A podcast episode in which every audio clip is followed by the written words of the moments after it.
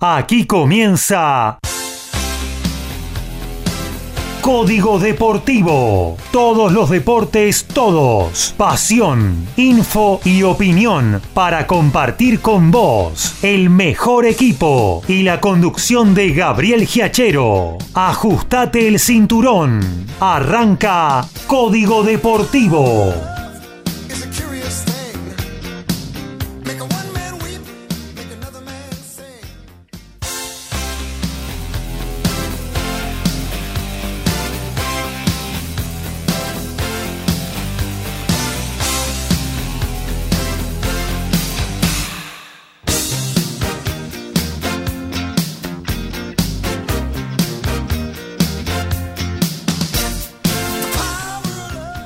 Aquí estamos, sí, muy buenos días, hermosa mañana sabatina sobre Buenos Aires, fresquita pero a pleno sol, cielo despejado, celeste como el color de nuestra bandera, hermosa bandera insignia nacional.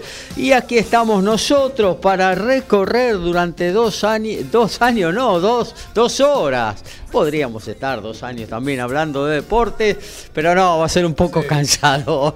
Y bueno, dos horas haciendo eh, Código Deportivo, esta edición 234 y recorriendo como es costumbre eh, en nuestro programa todos los deportes. Hablaremos de fútbol, de rugby, de tenis, de automovilismo, de boxeo, algo también de básquetbol que es, salvo el Campeonato del Mundo que se está desarrollando eh, en Oriente, hay poca información. Por ahí vamos a recorrer un poquito eh, ese espacio, pero no mucho, porque Argentina lamentablemente está fuera de la cita mundial, también de la olímpica.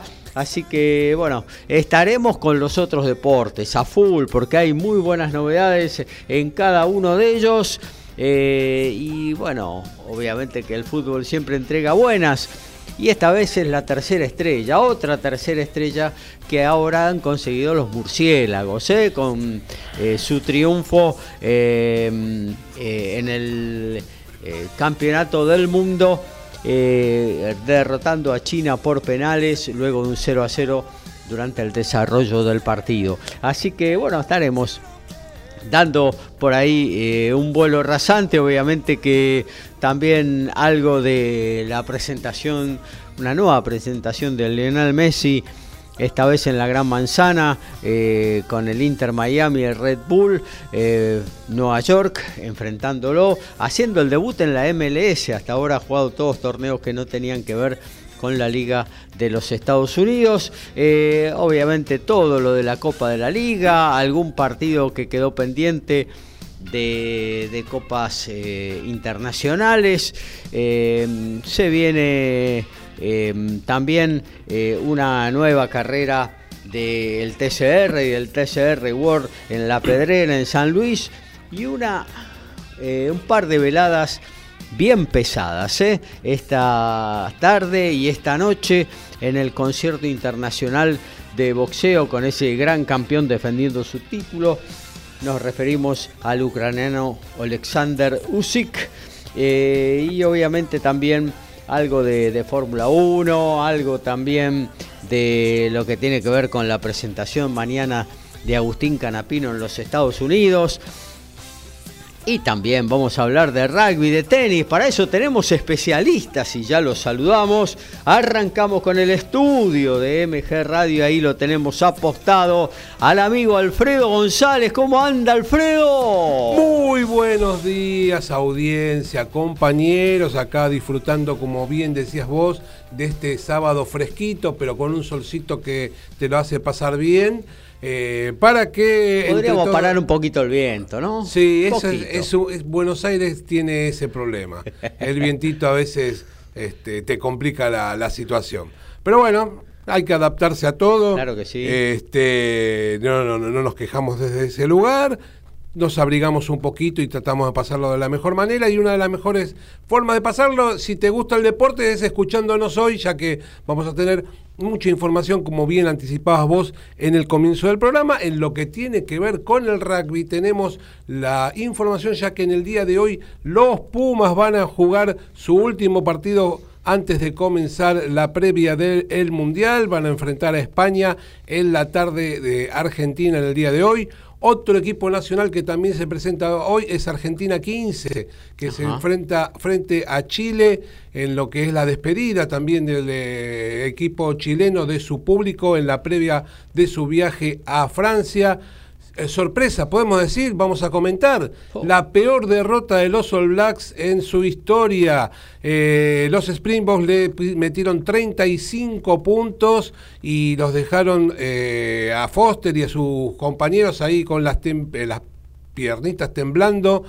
Veo que dicen preocupados. que preocupados porque ¿Cuánto metieron? Seis nada más. Siete, un try convertido de contragolpe, falta a 10 minutos del final, inclusive, o sea, pasaron este, 70 minutos con el sin poder marcar, sin poder marcar puntos.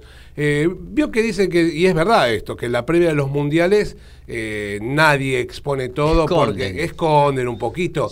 Le digo que si los que los All Blacks escondieron, escondieron muy bien porque la verdad que ayer fueron ampliamente superados por el equipo de Sudáfrica.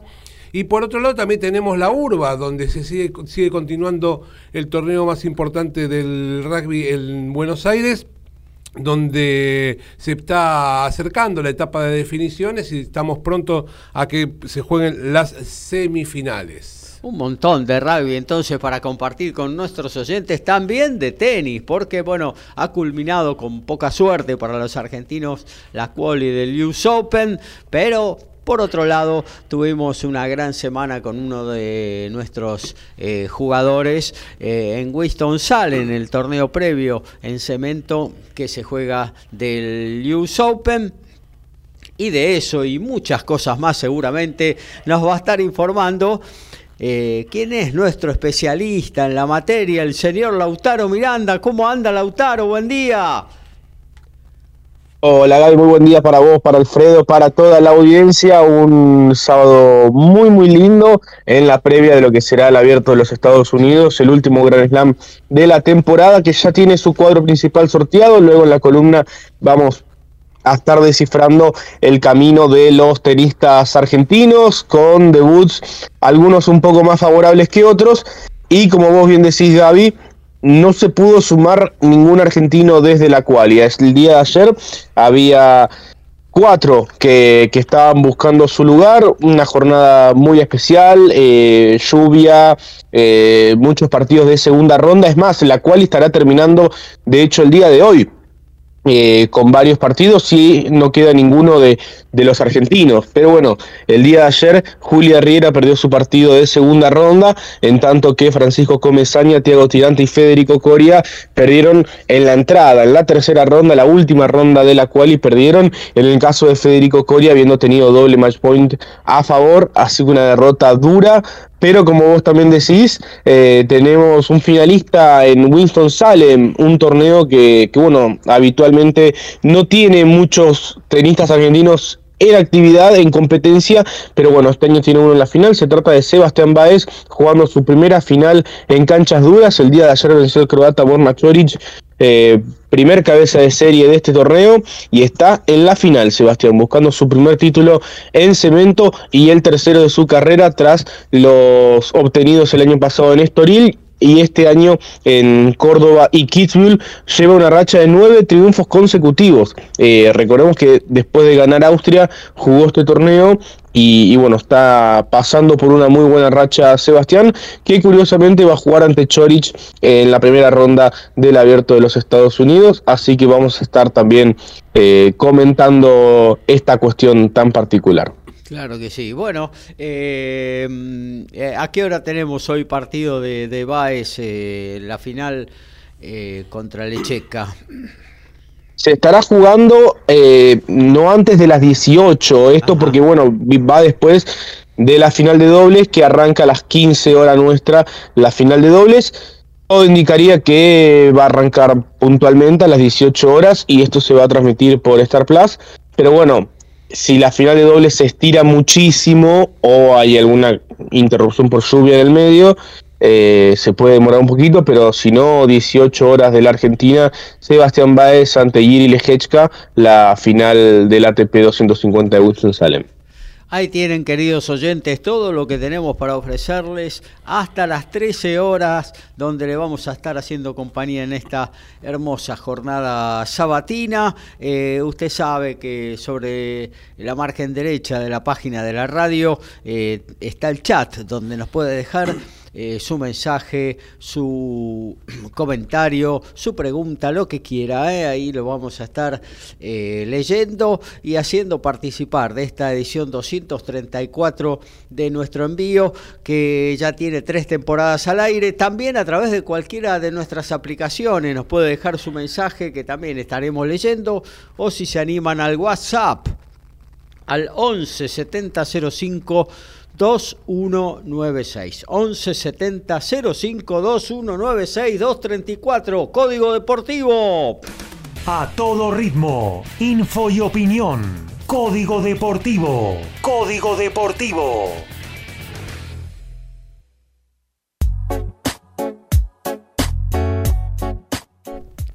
Y comenzaba la historia en su nuevo club, el College de Irlanda, pero Santiago Cordero sufrió una lesión en la rodilla que le falta todavía el diagnóstico de los médicos, pero casi con seguridad va a estar varios meses sin jugar. Fue en el comienzo de la semana en una jornada de entrenamientos y ya está en manos de los especialistas para comenzar la recuperación. Un golpe muy duro, ya que estaban muy esperanzados porque había tenido muy buen rendimiento en la previa de los entrenamientos.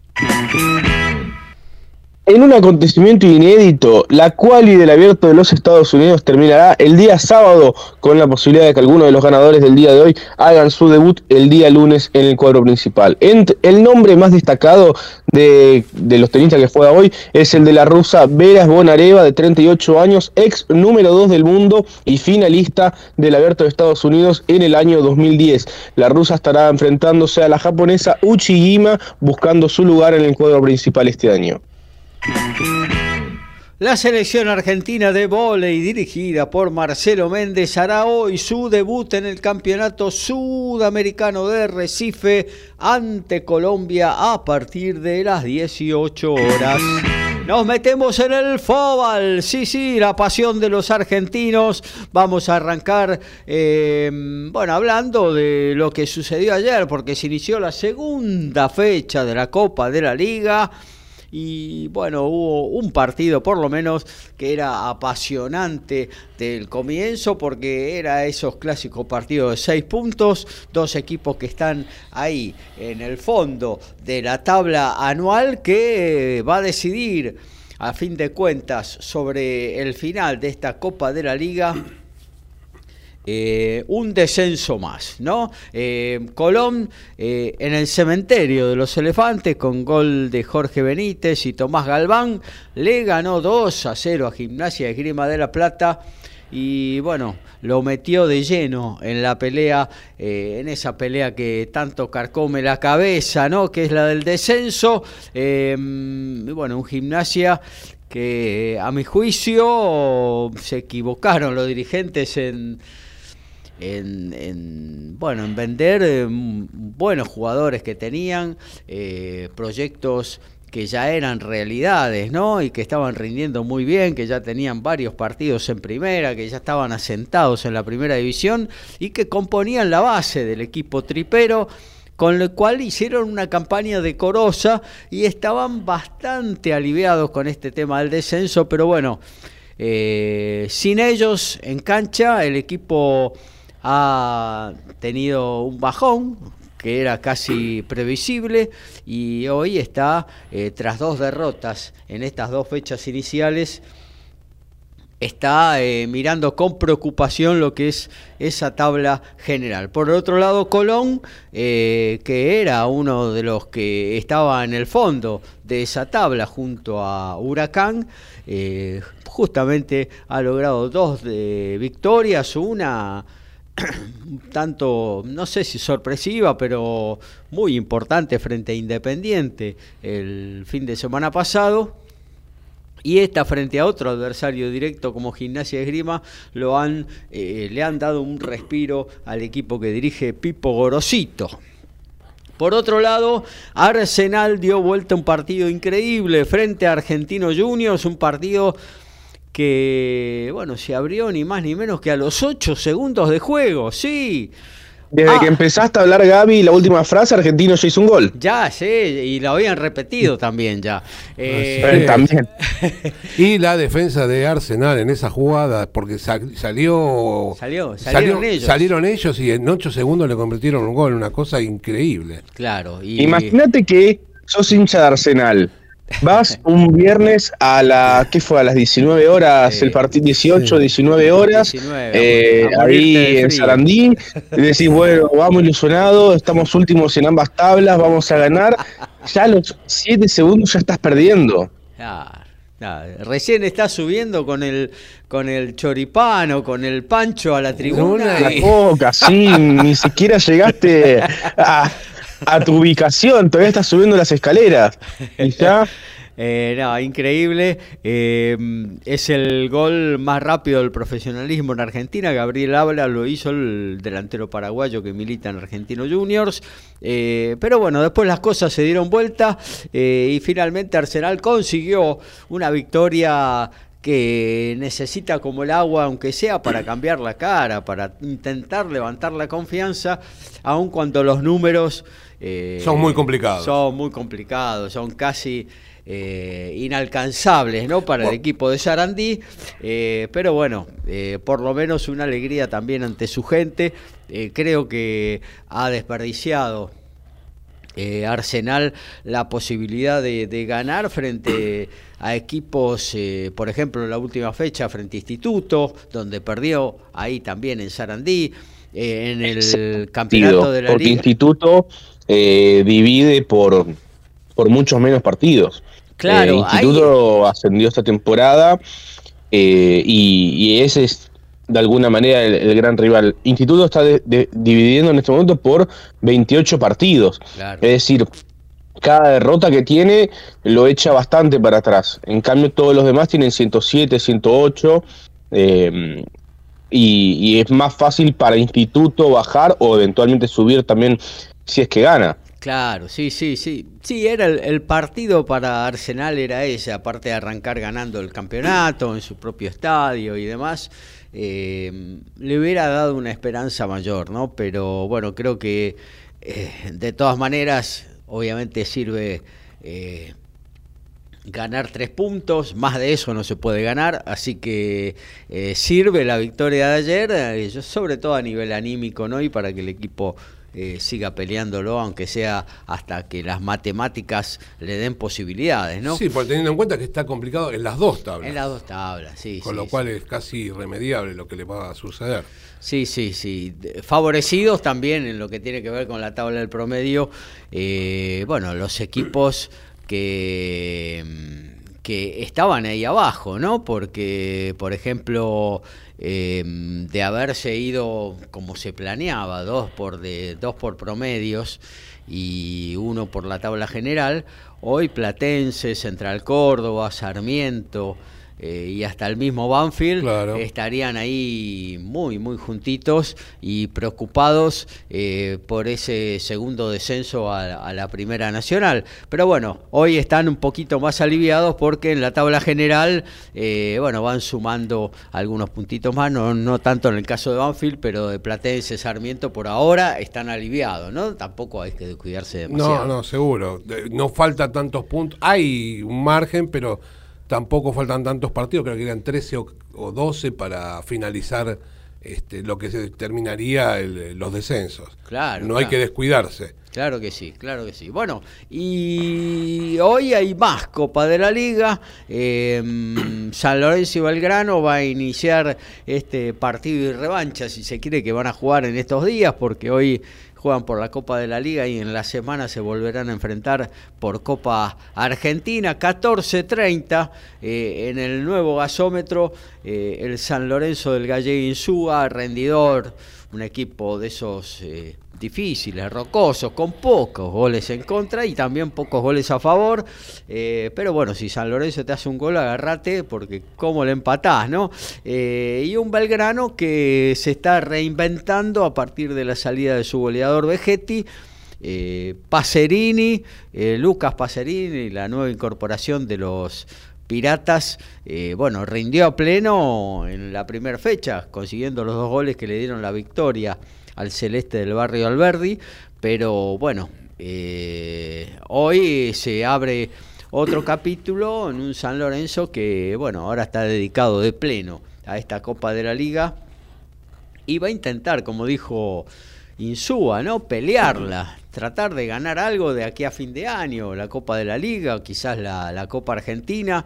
Eh, se verá. Me parece que eh, no, en el caso yo técnico o hincha de San Lorenzo no me plantearía alguna algún objetivo demasiado alto, iría con el perfil bajo y lo que que venga de ahí para arriba mejor. Sí, pero con la ilusión de poder o querer o intentar y saber que a lo mejor se puede, porque no, haber tenido buenos resultados en el comienzo del año, ¿Quién te dice que San Lorenzo pueda pegar algún buen resultado, algún buen resultado final, ¿no? Y por ahí llevarse hasta la Copa de la Liga, porque es un torneo corto, como bien dice, no es un campeonato, es un torneo de liga, y a lo mejor, viste, te enganchas una buena etapa de, buenos rendimientos, buenos y pasajes. Y, y, te llegan al objetivo que vos estás buscando, ¿no? Sí, aparte al menos yo creo que el objetivo debe ser meterse en la fase final, es decir, eh, son 14 equipos en tu zona, pasan 4, yo creo que es viable estar entre en, el, en los 8 finales y después, bueno, después en, en el mata-mata puede ser para cualquiera, pero me parece que el objetivo de muchos equipos va a ser estar entre los primeros 4 y tratar de estar en la fase final de esta Copa de la Liga, que es un torneo muy importante porque el campeón clasifica nada más y nada menos que a la Copa Libertadores. Claro, eh, muchos buscan eso. Eh, eso hace que todos los equipos, todos, independientemente de qué tan mal lo hayan hecho en la temporada, tengan la posibilidad, Independiente, por ejemplo, hoy supuestamente está eh, a punto de descender o está último en la tabla, de hecho, pero si Independiente gana esta Copa, no solo que se salva, sino que además juega la Copa Libertadores el año próximo y, se solucionan un montón de problemas. Entonces, eh, para muchos equipos esta competencia es, es, importante. Claro. Eh, San Lorenzo, quizás la contra que tenga, que está en lo que a mi juicio es la, la zona más fuerte, que es la zona B, ¿no? en la zona A hay muchos equipos eh, de los que están en la parte baja de la tabla eh, y que van a jugar otro campeonato, más allá que sumando se puede llegar a cualquier lado, ¿no? Pero eh, están hoy con la cabeza metida en otra pelea, así que mm, creo que lo de San Lorenzo por ahí se, se va a complicar por ese lado. Pero bueno, resultados positivos eh, traen confianza eh, cuando se van encadenando, enhebrando, eh, no sabes hasta dónde puede llegar, se van elevando los rendimientos individuales, los colectivos, todo. y bueno, la, energía positiva empieza a crear como un círculo virtuoso y todo puede suceder, ¿no? Bueno, y otro partido del día de la fecha, también otro grande que sale a la cancha con un equipo eh, alternativo, porque claro, el gran objetivo de Racing es el partido del miércoles, ¿no? En el cilindro Avellaneda recibiendo a Boca para definir eh, los cuartos de final de la Copa Libertadores, el acceso a la semifinal con Palmeiras ahí en la mira. Eh, así que Racing va a victoria, va al de la Giovanna con eh, un equipo alternativo y con dos de las incorporaciones que, al parecer van a ser titulares, ¿no? El muchacho ojos de papel, almendra y... y Juan El fruto seco. Este, ojalá, bueno, puedan encontrar los minutos suficientes porque me parece que esa es la intención para ver si el próximo miércoles pueden ser titulares ambos en el partido frente a Boca, ¿no? Claro, le dan rodaje. Le dan Eso es lo que, es lo que necesitan en este momento los dos, porque los dos vienen, eh, sobre todo Almendra, de un parate bastante largo. Claro. Y bueno, algún chico ahí, Tomás Rubio, hoy jugando parece ser de, número 2, ¿no? Sí, va a jugar de central. Eh, una, formación que, como vos decías, bastante alternativa, buscando que los eh, preservar los titulares para el día miércoles, en un partido donde, como decía recién Lautaro, ¿no? Es un torneo que te clasifica a Copa Libertadores, con lo cual no hay que despreciar. Eh, la, posibilidad de, jugarlo, pero bueno, hay en este momento para Racing otra prioridad, que es la del miércoles. Claro. Eh, pero está bueno sumar, ¿no? Porque el miércoles, así como podés pasar, podés quedar eliminado, entonces ya tenés los cañones apuntados también. Y este teniendo en cuenta que la, en la tabla anual ni siquiera estás clasificado para Sudamericana. Claro, por eso, por eso. Estás a cuatro puntos. Claro que sí. Eh, bueno, y después eh, este partido va a las 21 y 30, cierra esta jornada de sábado. 16-30, Estudiantes de La Plata, también con un equipo que va eh, con varios suplentes, con la mayoría de suplentes, el debut de Federico Fernández, el jugador que militaba en la Premier League, que vuelve a vestir la camiseta albirroja y bueno, hoy estará recibiendo a Unión, otro de los necesitados de la zona baja eh, y bueno, tratará el Tatengue llevarse algo de, la ciudad de las diagonales. Y, mm, y, estudiantes de ver si puede sumar de a tres, ¿no? Con esta formación alternativa, un poco eh, por lo que decíamos antes, ¿no? Viene de caer frente a Corinthians, 1 a 0 por Sudamericana, eh, el martes vuelve eh, a jugar eh, esta revancha en su estadio. y bueno, en caso de que, si bien todo está dado, incluso como fue el rendimiento y como fue el partido en San Pablo, para que estudiantes pueda pasar ¿no? esta serie, bueno, de no suceder, estar en carrera también en esta en esta Copa de la Liga. Una decisión del técnico de estudiantes que no es llamativa, pero en función de lo que él venía eh, como ante, tenía como antecedente, que donde siempre ponía los titulares en todos los torneos, eh, no resulta raro porque, como todos sabemos, por ahí quiere preservar jugadores, pero en principio tiene algo ahí por ahí de una situación eh, rara en función de lo que él, como decíamos recién, de lo que él piensa, ¿no? De poner siempre los titulares, aunque sea eh, compartido de tres semanas. Claro, claro, claro. Eh, pero bueno, a veces en situaciones límite, porque este es el partido que define todo, ¿no? Entonces, por ahí en el primero vos decís, bueno, juego en el partido anterior con los titulares, todavía me queda otra vida, ¿no? En el segundo partido, en la revancha. Pero en este Son partidos de 180 minutos. Claro, claro. En esta, en este ya es eh, la definición. Todo nada, todo nada, claro. 19 horas. Eh, bueno, talleres de Córdoba, ahí en el Mario Alberto Kempes va a recibir a Huracán que sí, arrancó ganando la Copa de la Liga, pero bueno, está mirando eh, muy preocupado lo que sucede en el fondo de la tabla eh, y bueno, tratará también de traerse los tres puntos o por lo menos algo de la docta frente a un Talleres que juega muy bien que está muy aceitado en el juego, es impresionante y de local se potencia un poco más, con lo cual para Huracán va a ser bastante complicado traer un buen resultado. Sí, claro que sí. Sí, es un equipo que fluye. Talleres de Córdoba, viene del subcampeonato. Y se le fueron varios jugadores y de todas maneras sigue teniendo el mismo rendimiento que en el torneo anterior. para destacar eso. Claro que sí. Eh, bueno, y también a las 19, Newell Sol Boys de Rosario en el Parque de la Independencia estará recibiendo eh, a Lanús, eh, dos equipos que hicieron un, buen torneo, un buen torneo de la liga. Em, y bueno, estarán ahora peleando por, esta segunda parte o incluso, por ejemplo, Lanús está, terminó quinto en el otro campeonato, está metido en zona sudamericana, a escasos dos puntos de Boca, que es el último hoy por hoy en ingresar a Copa Libertadores. Eh, así que, bueno, eh, estará eh, peleando esa, esa posibilidad, ¿no? En el día de la fecha de Lanús, de no, de no caerse de esa zona, de esa zona que, bueno, que que muchos desean estar, ¿no? Y Newells tratando de remontar, de remontar eh, el equipo del gringo Heinze, que, bueno, cambió mucho jugadores a comienzo de temporada, un plantel completamente nuevo.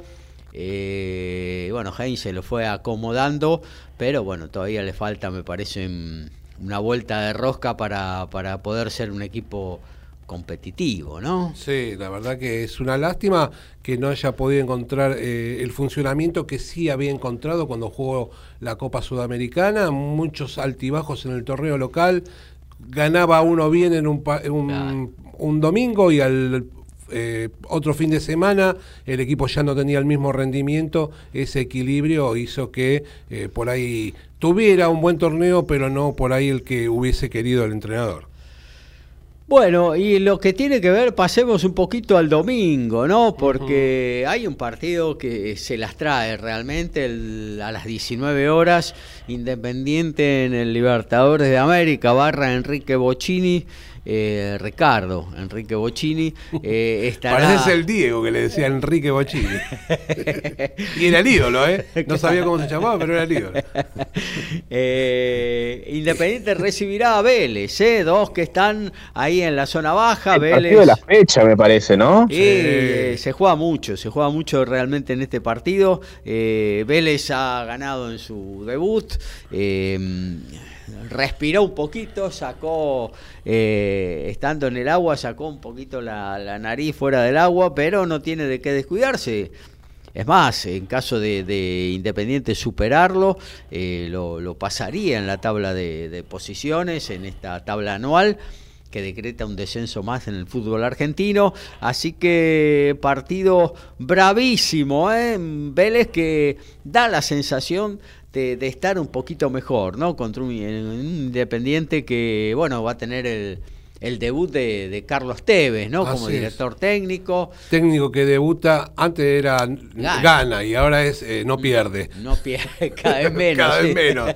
Cambian las cosas. Una cosa rarísima, a mí me, por lo menos lo que mm, se me ocurrió con el, en el paso de la información de la semana, es que cómo vas a echar a un entrenador, si bien venía de del campeonato anterior, en la primera fecha entras, echas a un entrenador o, se va. Eh, muy, muy raro lo que pasó ahí en Independiente, porque la verdad que eh, recién inicias tu etapa de trabajo y la primera semana eh, tiras todo por la borda. No sé qué es lo que sucedió ahí bien, pero es una lástima para Independiente que va pasando el tiempo y cada vez está peor la situación para, para el conjunto de Avellaneda. Tal cual.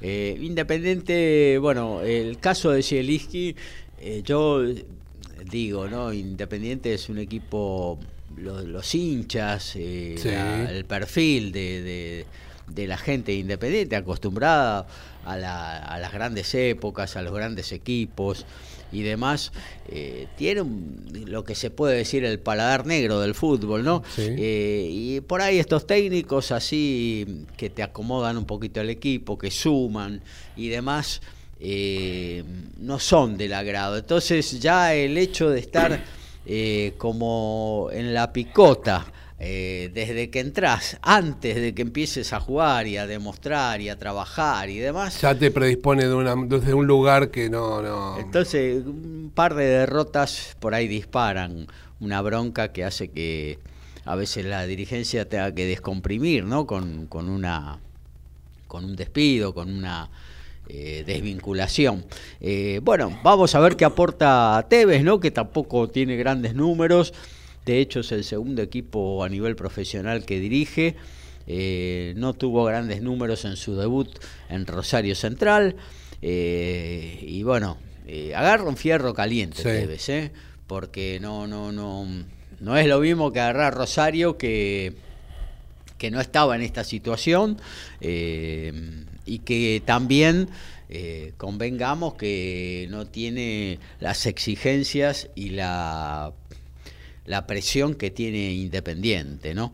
Eh, así que... Yo creo, Gaby y Alfredo, que en definitiva son 6, 7 equipos encerrados en, en tres puntos y desciende uno.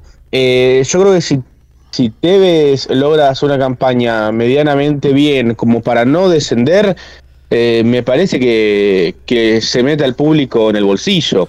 Eh, hoy por hoy la gente pareciera como que está ya condenando al equipo al descenso y, el panorama no es tan desalentador tampoco. Entonces, yo creo que sí, si, si le toca lamentablemente descender, pasará negativamente a la historia, pero si, si logran hacer una campaña medianamente bien como para mantenerse en primera, eh, yo creo que la gente se lo va se lo va a agradecer y que rápidamente le va a demostrar todo su apoyo. Entonces, me parece que hay bastante por ganar eh, hay bastante más por perder, pero también hay una buena posibilidad de, salir ganando de esta experiencia. Pero ese es el gran desafío, porque Independiente en los últimos, por, las últimas fechas con Zielinski, no sé qué es lo que va a suceder ahora con, con Tevez, la verdad que desde lo futbolístico no tenía respuesta, con lo cual eh, se les complicaba eh, mucho y si fuera hincha independiente yo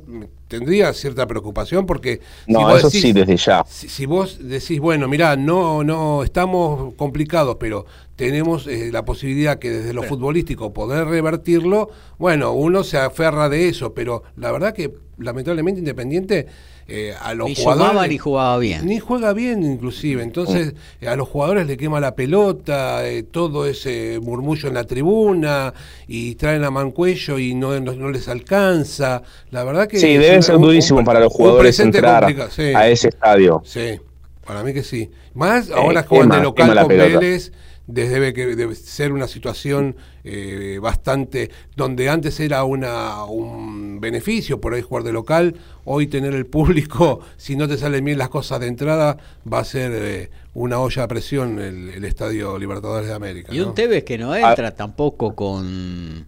Eh, con el beneplácito de toda la hinchada independiente. No, no, no a mí me parece que jugó la política. Su pasado en Boca, por su pasado en Boca. Sí. Eh, muchos no, no, no, están de acuerdo con que haya llegado al, banco de suplentes. No, no, viste que ahí te dicen que... Y no hay muchos avales. Eh, pero bueno, con, Gago en Racing fue una situación eh, muy parecida, yo creo. tampoco Gago en Racing tenía avales, era una situación bastante particular que lo hayan designado para entrenar al primer equipo. Y bueno, me parece que tan mal no, no le está yendo. Sí, eh, hay algunos hinchas independientes que, que, yo he leído que más que como técnico hubieran preferido a Tevez como jugador.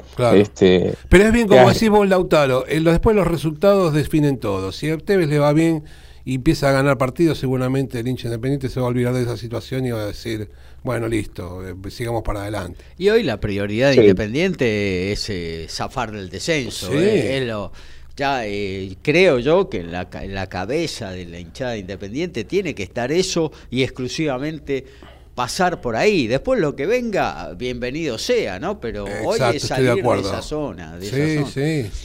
Eh, de todos los que están ahí, yo te digo que con la actualidad que tiene gimnasia son los dos más complicados.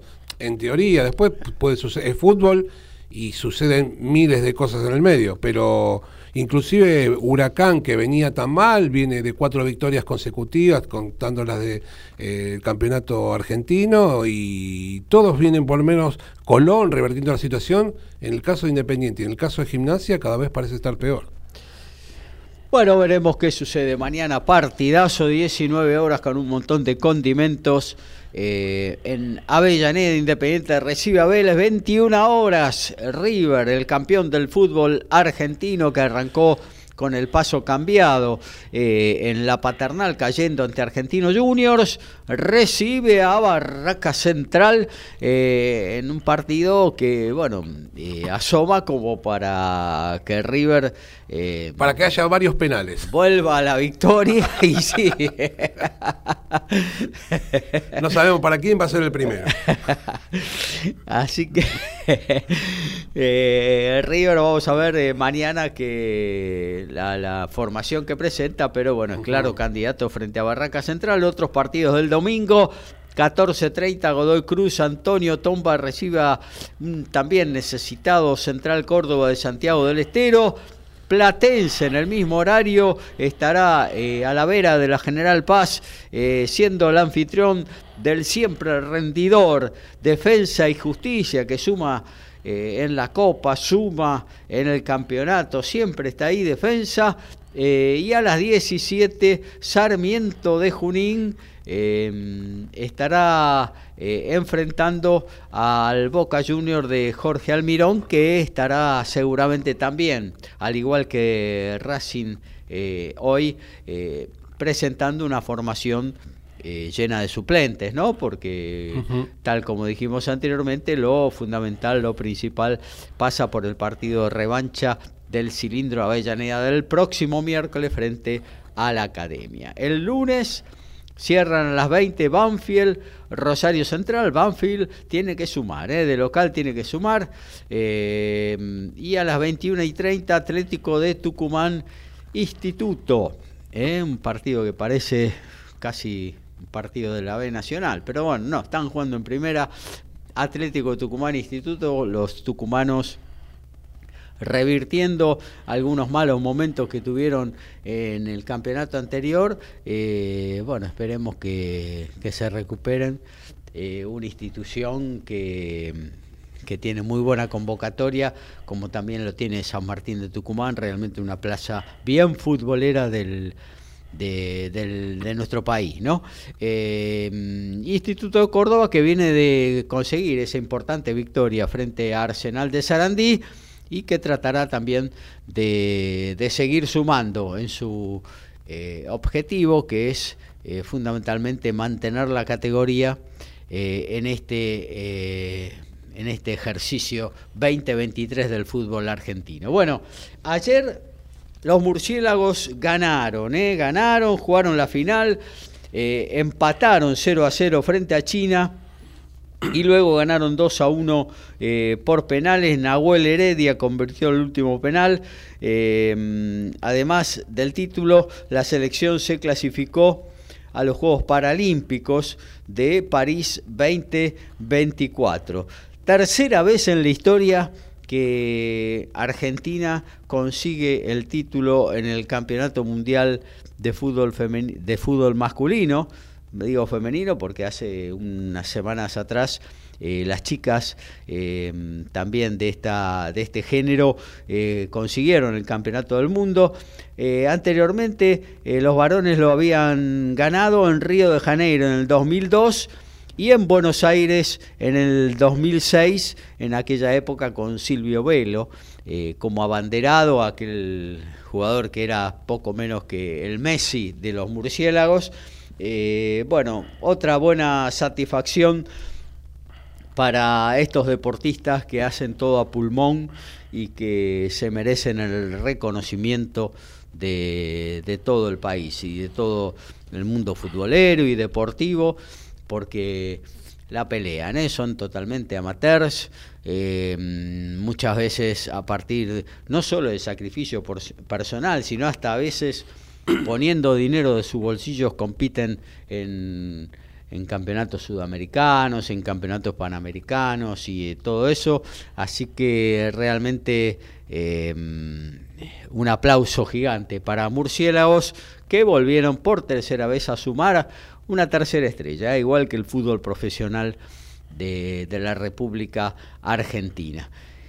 Y bueno, y por último, para cerrar un poco lo del fútbol, hoy juega Messi nuevamente, juega Messi, qué, maratón de partidos le pegaron a, a, Messi, ¿no?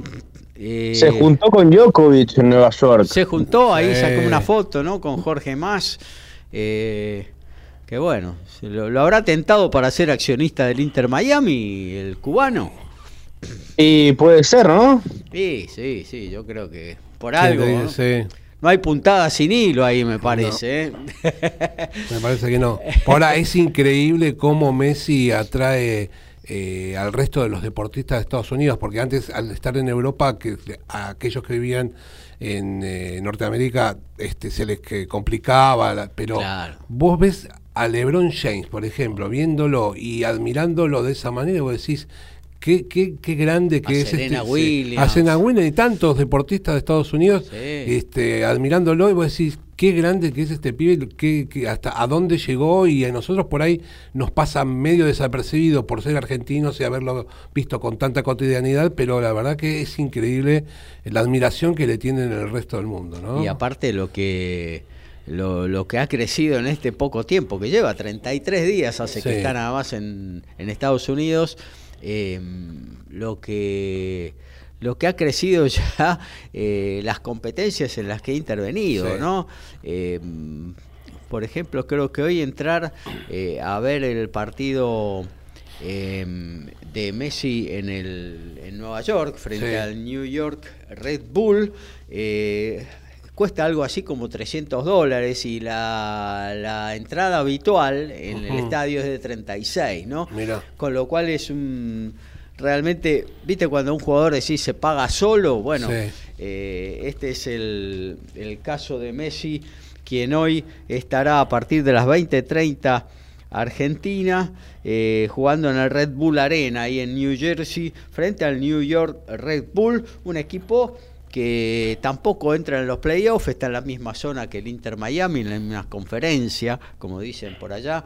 Eh, que el Inter Miami. Y bueno, eh, Messi parece que está confirmada su presencia. Eh, ocho partidos en 33 días. Realmente una maratón. Y no perdieron todavía. ¿Cómo? Que no perdieron todavía. No perdieron, no? perdieron, no perdieron, no, perdieron ni en los 90 y en las dos divisiones por penales también ganaron. Así que, bueno, realmente eh, un cambio rotundo en el equipo, también que, bueno, llegaron eh, Jordi Busquet, eh, perdón, Jordi Alba, Busquet, ¿no? Que Sergio Busquet, que son realmente jugadores también de elite. Más algunos chicos como Farías y Tomás Avilés, el paraguayo Diego Gómez. el entrenador también. Y el entrenador, claro, que le empezó a cambiar la cara al equipo, a dar una identidad diferente. y fundamentalmente tanto lo del entrenador como sobre todo lo de Messi, ¿no? Y la presencia, el imán, el carisma de Messi, que, eh, y esta competitividad, ¿no? Que hace que, que todos estén a full ahora y que quieran ganar y lo están logrando, ¿no? Eh, bueno, obviamente que tiene mucho para mejorar el equipo a nivel futbolístico, pero va ahí, en camino. Eh, en la semana también va a haber partido, el próximo fin de semana de la MLS. Y luego el 27 tendrá la final de la US Copen Cup, eh, algo así como la Copa Argentina nuestra, frente al Dinamo Houston.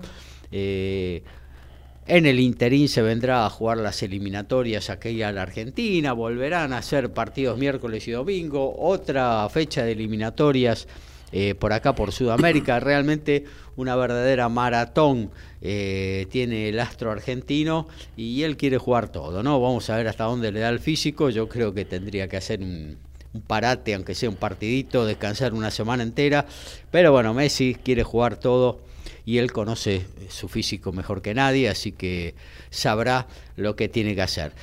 Se sabe, no viene por, eh, por cable ni ni por ningún lugar, salvo que te suscribas a Apple TV, el partido de New York, New York Red Bull versus Inter Miami de esta noche, 20-30 hora Argentina. Pero antes no venía por, por ESPN, por Fox Sports, no venía antes la, MLS. Sí. Sí, la televisaba ESPN. Pero bueno, e, este es un convenio que llegaron creo que ahora hace muy poquito tiempo eh, con Apple TV y tienen obviamente la, la exclusividad pero bueno, si uno se fija en alguna página, algún free soccer se puede conseguir para que de alguna manera eh, se pueda ver eh, a Messi volviendo a jugar y debutando en la MLS porque es el primer partido que eh, el, argentino va a jugar en, en esta, en esta liga estadounidense. Bueno. A ver, tenemos varias cosas para actualizar. En principio, eh, creo que hay algo de rugby, ¿no, amigo? Porque están jugándose los últimos amistosos con pensando ya en el mundial que está a la vuelta de la esquina. Así es, en este momento se está jugando un partido en Inglaterra y si está jugando en Inglaterra, ¿qué pasa? Llueve. Ajá. Y están revisando una jugada en el TMO, pero el partido está ganándolo Inglaterra a Fiji 8 a 3, 8 a 3, perdón, y vamos a ver si convalidan un try para Fiji, no, que el partido queda 8 a 3.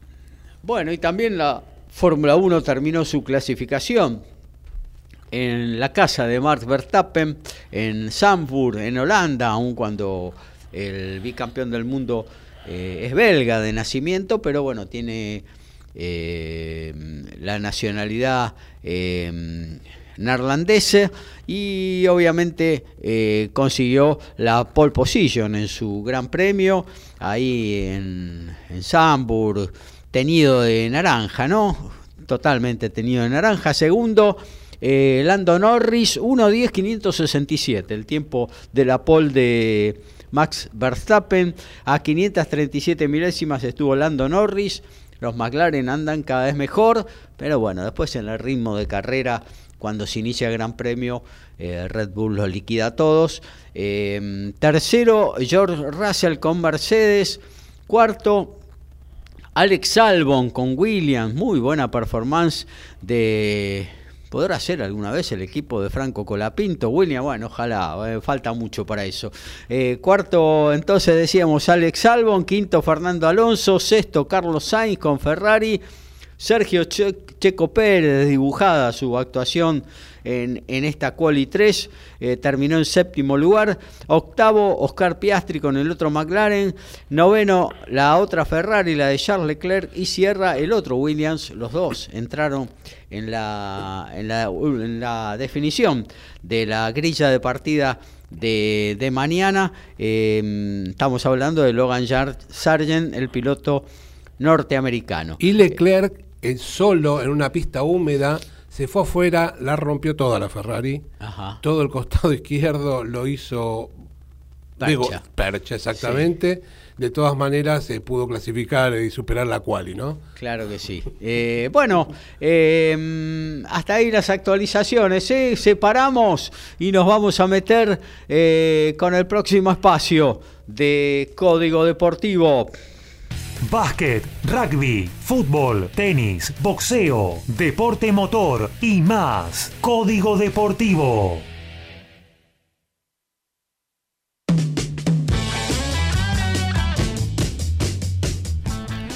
Y parecía que se quedaba en Francia, pero renovó contrato con Western Force. Hablamos de Santiago Medrano, firmó en el club australiano hasta que finalice la temporada 2024. El primera línea llegó en el 2021 de Jaguares después de la pandemia y fue una pieza fundamental en el equipo según el entrenador Simon Cron, que tiene un gran potencial y uno de los mejores eh, primeras líneas del mundo, tiene 33 eh, caps con los Pumas y se queda en Australia. A partir del lunes habrá un nuevo número uno del mundo porque Neil Skupski, que en realidad ya es actualmente número uno, lo que sí sucederá es que será número uno en solitario, actual pareja de Wesley Kulhoff. El británico jugó esta semana en Winston-Salem con su compatriota Lloyd Glasspool y están en la final que jugarán el día de hoy a las 3 de la tarde, hora de la Argentina, ante la dupla local de Lamons y Widrow. De esta manera, Janil Skupski le sacó 150 puntos de ventaja a su compañero Wesley Kulhoff, con quienes ganaron el campeonato de Wimbledon y con quien jugará el próximo abierto de los Estados Unidos. Y en lo que tiene que ver con la primera B Metro, una nueva fecha, 15-33 partidos, cerca de la casa de Daniel Medina. San Miguel recibe a Deportivo Merlo, argentino, el albiceleste del oeste, en esa eh, tan particular estadio que tiene, recibirá a Cañuelas y también a Casuso en Ingeniero Maswich, la casa de Deportivo Armenio, estará siendo el anfitrión de la Guay Urquiza. 19 y 35 por DirecTV, el puntero Talleres de Escalada versus Doc Sud. Bueno, vamos a hablar un poquito de básquet, vamos a dejar el tenis para después porque nos queda poquito tiempo para el corte institucional de la radio. Y bueno, eh, se está desarrollando eh, el campeonato del mundo de básquetbol, lamentablemente la Argentina eh, no está, pero vamos a tirar algunos resultados de lo que está sucediendo eh, allá por Japón e Indonesia. 37 eh, puntos marcó Luka Doncic en la victoria de Eslovenia, 100 a 85 sobre Venezuela. En tiempo suplementario, Puerto Rico triunfó ante Sudán del Sur. Grecia finalmente apretó el acelerador y le ganó sobre el final 92 a 71 a Jordania. Canadá dio la gran sorpresa, no porque haya ganado, sino por la forma que lo hizo, 95 a 65 por 30 puntos a uno de los que son considerados candidatos como Francia. Australia también no tuvo inconvenientes para superar a Finlandia 98 eh, eh, a 72 y otro que ganó cómodamente en su debut fue Brasil, derrotó a Irán por 100 a 59. Bueno, nos vamos a meter entonces eh, en la tanda institucional de la radio. Eh, luego eh, vamos a continuar haciendo esta. La 234 de Código Deportivo, tenemos muchísimas cosas para ofrecerles todavía ustedes. Hablaremos de tenis, de rugby, de automovilismo, de boxeo, en fin mucho para compartir hasta las 13 horas aquí en el aire de MG Radio, la emisora de Villa Redón. Donde quieras, desde cualquier lugar del mundo, las 24 horas, con buen o mal tiempo, vivís momentos geniales. Escuchás MG Radio. Mabel Rodríguez, clases de canto interpretación, trabajo corporal y vocal. Comunicate a nmabelr.hotmail.com o al Instagram arroba nmabelr. Animate con Mabel Rodríguez.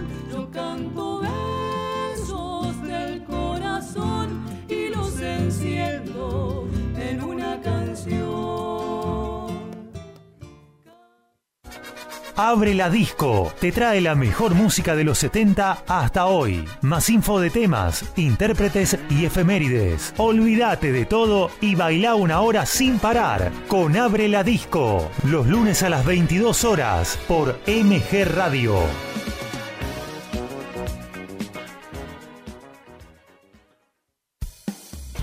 Racing Sport, Pablo Margolis y Equipazo, con toda la actualidad de la academia, entrevistas y el día a día futbolístico e institucional. Racinguista, no te podés perder a Racing Sport, los martes a las 20 horas por MG Radio.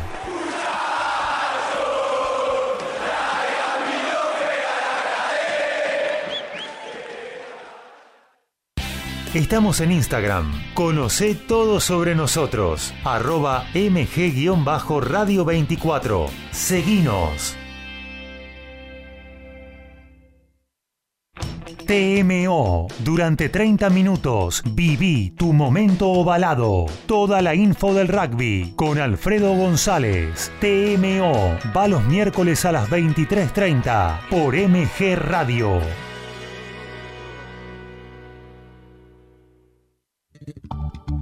Jazz, blues, soul y algo más en Good Time. Carlos Mauro te propone una gran selección musical, más historias, anécdotas y curiosidades del género. Prendete a Good Time los jueves a las 21 horas por MG Radio.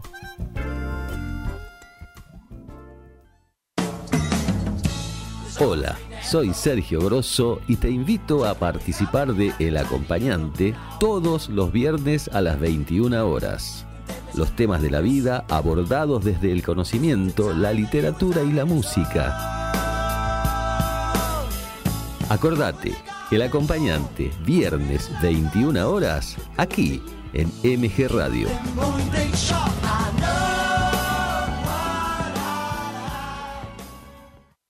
Hacer radio es posible en MG, el precio más bajo del mercado y un mes gratis. Haces el programa en el estudio o en tu casa. Comunicate a info.mgradio.com.ar o a nuestras redes sociales. MG Radio te va a sorprender.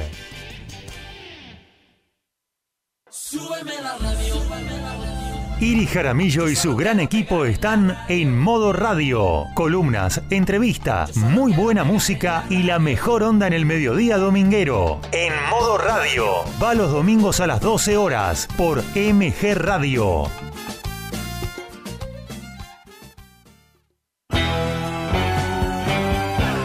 Estás en momentos geniales. Estás en MG Radio.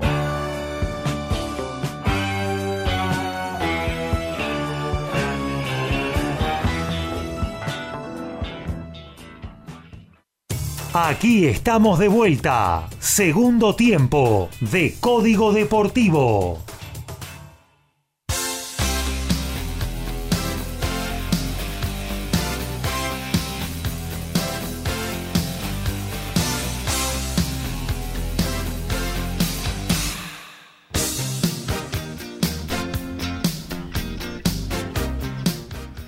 Segunda hora de Código Deportivo 234, tercera temporada en el aire. Vamos a ir en un ratito nada más con tenis porque se viene el US Open, ¿eh? comienza ya mañana eh, y tenemos toda la lista de partidos que van a jugar los eh, jugadores argentinos y los más importantes de lo que no son nuestros compatriotas. Eh, también vamos a hablar de esta gran semana que tuvo Sebastián Báez en Winston-Salem. Hoy va a jugar la final del torneo. También vamos a hablar de rugby porque hay eh, el último amistoso de los Pumas esta tarde. Argentina 15 también juega. Hay amistosos internacionales en curso. De eso va a hablar el amigo Alfredo González. Y obviamente hablaremos algo de automovilismo, quizás de Fórmula 1, de dar eh, cuenta de la presentación mañana en el último óvalo de la temporada de Agustín Canapino. Em, el TCR en La Pedrera con muy buenas actuaciones eh, de los argentinos y fundamentalmente el TCR World, ¿no? que está visitando a la eh, categoría eh, sudamericana y también alguna competencia de índole internacional donde participan eh, José María Pechito López y Marcos Siever. Todo eso, si tenemos tiempo, obviamente que después vendrá la agenda, todo lo que tenés y podés ver este fin de semana vía TV, todo eso en la segunda hora de este Código Deportivo. Somos pasionales, tenemos buena onda y también nos calentamos. Sumate a Código Deportivo. Somos como vos.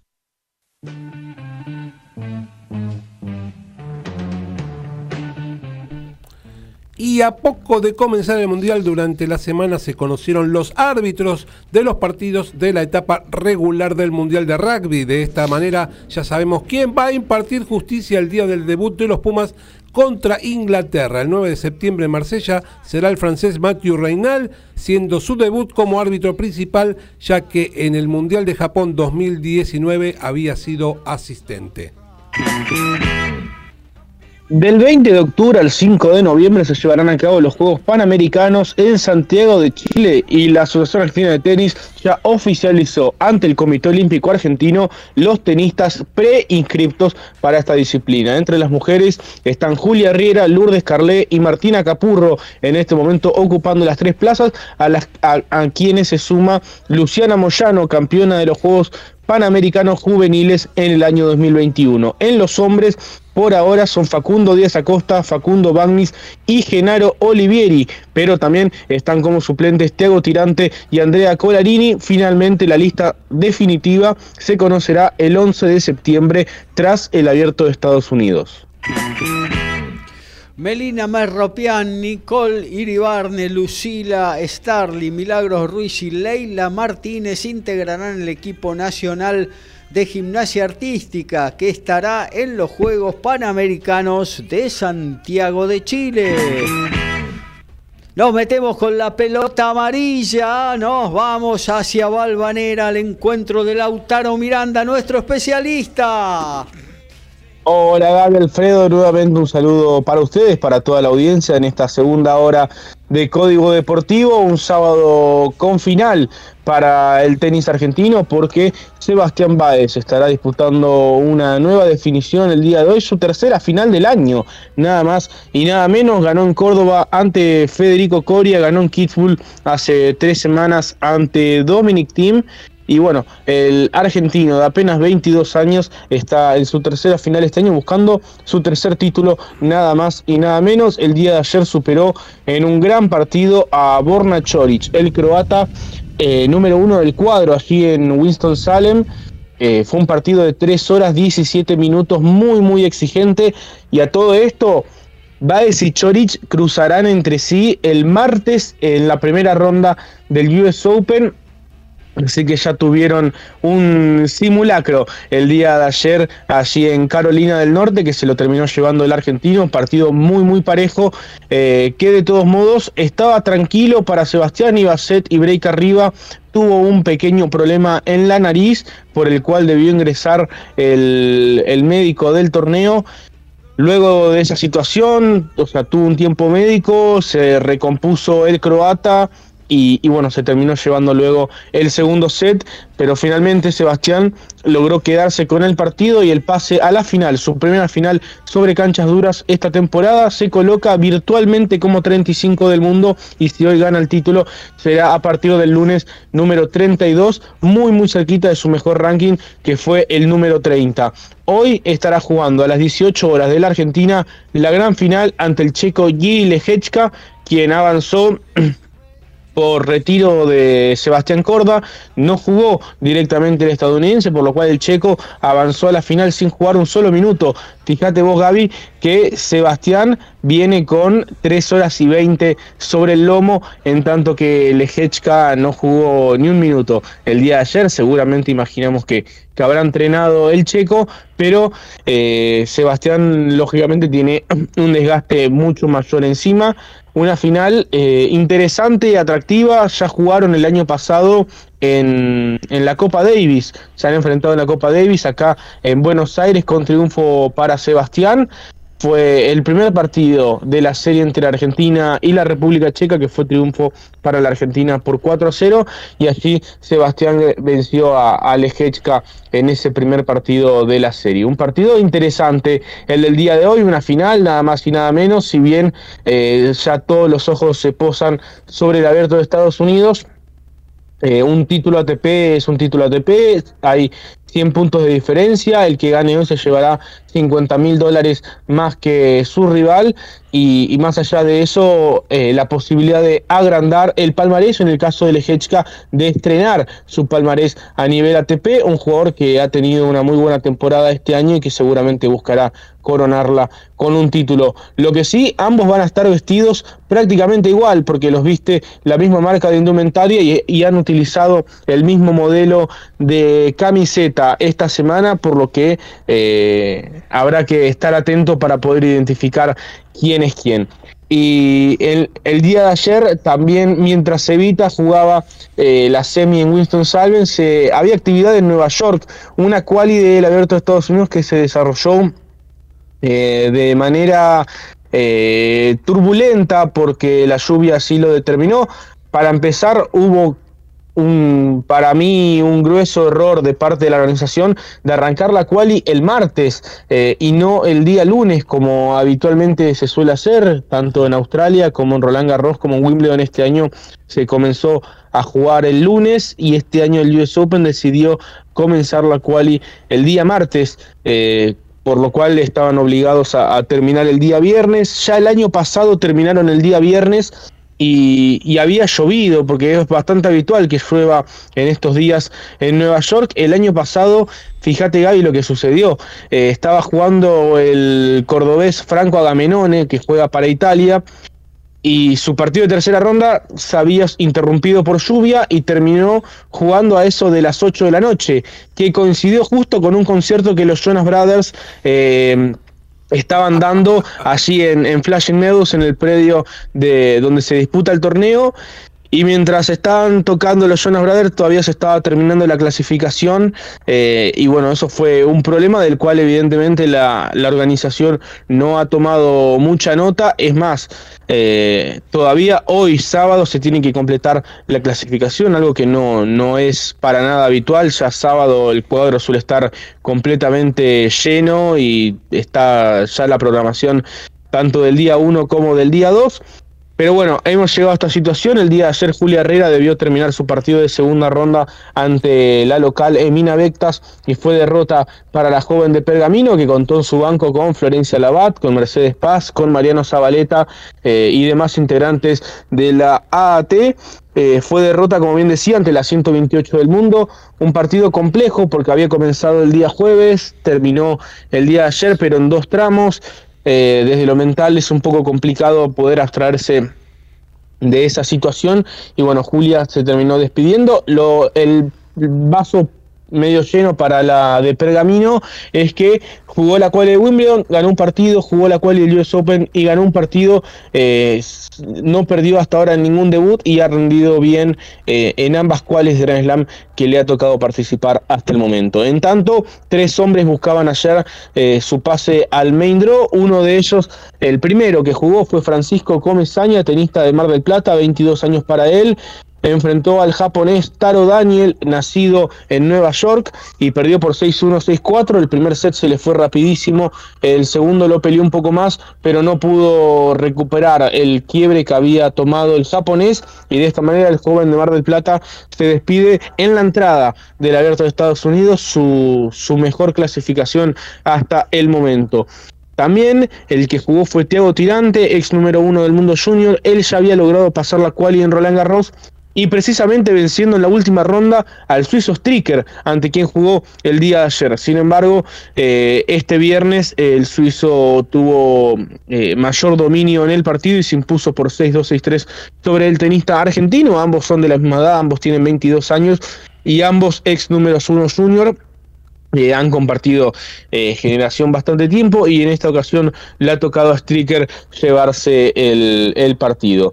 Y finalmente el, el duelo más eh, que uno más lamenta quizás el de Federico Coria, un partido súper cambiante, súper atrapante, súper entretenido, con un ambiente muy, muy enérgico, muy efervescente, porque jugó ante Felipe Meligeni Rodríguez Talves, siempre que se enfrentan un argentino con un brasilero, con un chileno, eh, en menor medida con un colombiano, un uruguayo, siempre son partidos eh, donde hay una cuota extra. Eh, entre ambos jugadores porque se conocen, porque también está la, el, ánimo extra de, ganar y en esta ocasión Coria fue muy de atrás ante Melilleno, había perdido 6-4 el primero, estuvo dos veces break abajo en el segundo, lo logró ganar 7-5, luego en el tercero pasó de estar break abajo a tener doble match point, eh, no pudo aprovechar ese doble match point, después le quebró Meligeni en el juego siguiente, después Meligeni sacó para partido y lo ganó. Eh, un partido, como digo, súper cambiante, súper eh, movido y que no, no, no le fue cómodo a Federico en ningún momento, pese a tener doble match point en un momento. Eh, y bueno, de esta manera se quedó a las puertas de clasificar al abierto de Estados Unidos. De todos modos, tiene prioridad uno como lucky loser, porque es de los jugadores que perdieron en la última ronda o que van a perder en la última ronda el de mayor ranking y es por esta razón que Federico tiene prioridad uno en la lista de los Lucky Loser, eh, pero bueno, necesita sí o sí de una baja en el cuadro principal. Lo concreto es que ningún argentino logró superar la clasificación en el US Open. Sí tenemos em, cuadro con eh, en el cuadro femenino la única presencia de Nadia Podoroska entre las argentinas que estará jugando ante Kim Wen-sheng eh, vigésimo tercera jugadora en la preclasificación. Estará debutando el día martes un día martes que tendrá como plato fuerte en el estadio Arthur Ashe el gran partido que, que protagonizarán Paula Badosa y Ben Williams quienes antecederán eh, a Carlos Alcaraz quien hará su debut también en la sesión nocturna del día martes. En tanto, el día lunes eh, jugarán varios tenistas argentinos, entre ellos Francisco Cerúndolo enfrentando a un jugador de la clasificación, eh, el mejor argentino del ranking ATP, número 20 de la preclasificación que le ha tocado un jugador de la cual y que tiene potencialmente a Félix Auger-Aliassime en la tercera ronda y que podría medirse a Novak Djokovic en los octavos de final. Estará haciendo su debut el día lunes, Francisco Cerúndolo, en tercer turno, pero después de dos partidos de mujeres. No tiene ningún partido de hombres por delante, lo cual indica que más o menos estará jugando alrededor de las 4 o 5 de la tarde hora de la Argentina en la cancha 7 Francisco Cerúndolo. En tanto, eh, hay otros argentinos que estarán haciendo su debut el día lunes. Acá tengo eh, el orden de juego, ya estaremos comentando. Uno de ellos es su hermano Juan Manuel Cerúndolo que abrirá la cancha 4 ante el bielorruso Ilya Ivashka. Juan Manuel jugando su primer main en el abierto de Estados Unidos. 12 del mediodía, hora clavada, primer turno. Juan Manuel ante Ilya Ivashka. Eh, y estará jugando también Pedro Cachín, primer turno de la cancha 10 ante Ben Shelton tenista de los Estados Unidos, gran promesa local, tiene 20 años, estará enfrentando a Pedro Cachín, cancha 10, primer turno, 12 del mediodía, hora de la Argentina. Pedro que defiende 90 puntos obtenidos el año pasado eh, por haber alcanzado la tercera ronda. Un lunes que tendrá en el estadio Arturas a Novak Djokovic cerrando la sesión nocturna y entre los argentinos que estarán jugando el día martes Todavía no, no tienen todos horarios, pero sí el que ya sabe eh, en qué horario va a jugar es Facundo Díaz Acosta que estará jugando en el estadio Louis Armstrong, el segundo estadio en importancia allí en el Centro Nacional de Tenis Billie Jean King, midiéndose a John Isner en el retiro del estadounidense, quien ha sido en los últimos 20, en los últimos 10 años el tenista más importante de los Estados Unidos. El gigante de 2 metros 08 se está retirando del tenis en este torneo y Facundo Díaz Acosta puede ser su último rival. Estarán jugando en el tercer turno en el estadio Louis Armstrong alrededor de las 4 o 5 de la tarde, hora de la Argentina. Otros argentinos que estarán disputando su debut el día martes: Diego Schwarman ante el francés Rinderknecht. Sebastián Báez ante Borna Choric, y Tomás Echeverry ante un jugador de la Quali, en tanto que también Guido Pela estará haciendo su debut el día martes. Todos estos que acabo de nombrar todavía no tienen hora, recién el lunes se estará publicando la oferta del día martes. Si es concreto que este lunes, como bien mencionaba, Juan Manuel Segundo y Pedro Cachín en primer turno a las 12 horas de la Argentina y Francisco Cerúndolo en tercer turno alrededor de las 4 o 5 de la tarde hora de la Argentina también. Un US Open que el cuadro le ha sido bastante favorable, si se quiere, a Novak Djokovic, con todos los peces gordos cayendo del otro lado. Pero bueno, nada está dicho. También la realidad es que Alcaraz parece favorito, por más que eh, hipotéticamente lo tenga. Yannick Sinner en los cuartos de final y a Daniel Medvedev en las semis. Pero bueno, falta mucho todavía, estamos hablando ya de la segunda semana y todavía ni siquiera comenzó a rodar la pelotita. El día lunes, desde el mediodía de la Argentina, ya estará comenzando el abierto de Estados Unidos, que se podrá ver todo por ESPN y por Star Plus. Muy bien, muchas gracias amigo Lautaro. Una preguntita con respecto a Sebastián Baez y esta gran semana que está teniendo en Winston-Salem. Eh, me imagino que saltará unos cuantos puestos en el ranking ya con esta final y bueno, obvio un poco más con si, si logra ganar el torneo, ¿no? Sí, está en este momento Gaby subiendo cinco posiciones y si logra ganar el día de hoy sumará 100 puntos más y llegará al puesto 32. Está actualmente 35 eh, en el ranking virtual, está 40 en el ranking oficial lo que sí, eh, con respecto al presente de, Sebastián, eh, es que después del US Open hay una semana de Copa Davis que Argentina juega contra Lituania, rival menor es cierto, pero hace un mes Sebastián Báez posiblemente no entraba en la consideración eh, no sé si del capitán, pero sí al menos eh, en lo que uno podría haber imaginado. Quizás Sebastián no entraba en la consideración, uno imaginaba quizás un Cerúndulo, un Echeverry, un Cachín que venía de ganar en, en Gestad.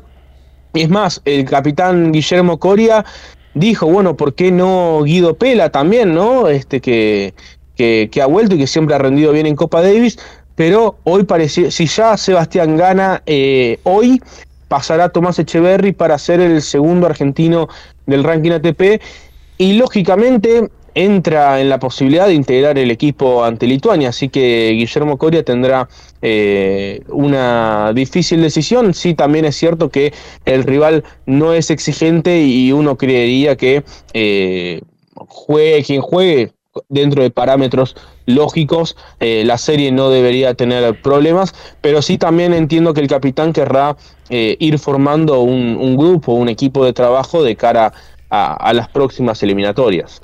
Y déjame hacer una preguntita. Lautaro, ah, decías recién que Novak Djokovic ha tenido un buen sorteo. En líneas generales, el sorteo para los argentinos, ¿cómo fue? Bien, Alfred. Em, yo creo que para Francisco Segundo, lo que es el número uno de la Argentina, ha sido un buen sorteo. Le ha tocado una zona. Tiene un quali en, en primera ronda, y eventualmente en la segunda jugaría ante el vencedor del duelo entre el checo Yiri Vesely, que, que, tiene ranking protegido, es un jugador que no, no, está muy en forma, y enfrenta a ese jugador a un quali también en la primera ronda. es decir, para la segunda no tendría a ningún rival dentro del top 100. Luego en la tercera, el mejor rival que podría tener es Félix Oshale Asim, que viene en una muy mala racha. Eh, ha ganado un solo partido en los últimos tres meses el canadiense.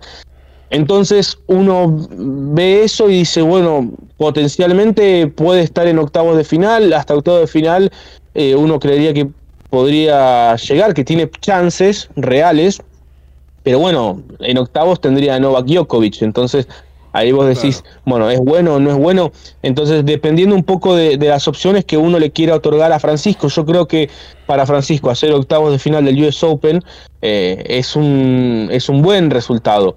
Eh, entonces yo creo que para él ha sido un buen sorteo. Para Pedro Cachín posiblemente no tanto, porque él defiende tercera ronda, defiende 90 puntos y le tocó Ben Shelton, que es uno de los mejores jugadores que tiene Estados Unidos, no es cabeza de serie por una posición, pero es un zurdo de 20 años que es muy muy bueno, está esponsoreado por la indumentaria de Roger Federer y, no ha sido casualidad que, la empresa de Roger haya puesto los ojos en él. Es una de las grandes promesas locales y, bueno, le toca contra Cachín en, la primera ronda, encima el lunes, primer turno.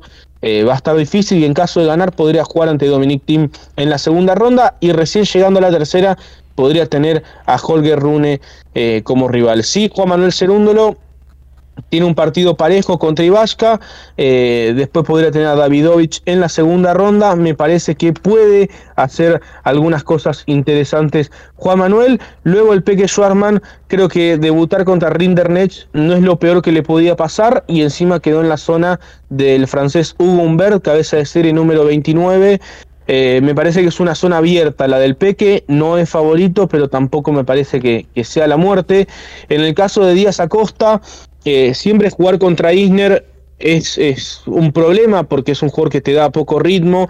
En el caso de Facundo, jugando su primer cuadro principal en el abierto de Estados Unidos y jugando nada más que en el segundo estadio, ante un jugador en una situación muy especial porque es un jugador que, hipotéticamente se está retirando y yo creo que no son las condiciones ideales para, mm, para Facundo. En el caso de Baez, yo creo que ha tenido un buen sorteo. Chorich no es de los mejores cabezas de serie, será el número 27, ya le ganó el día de ayer.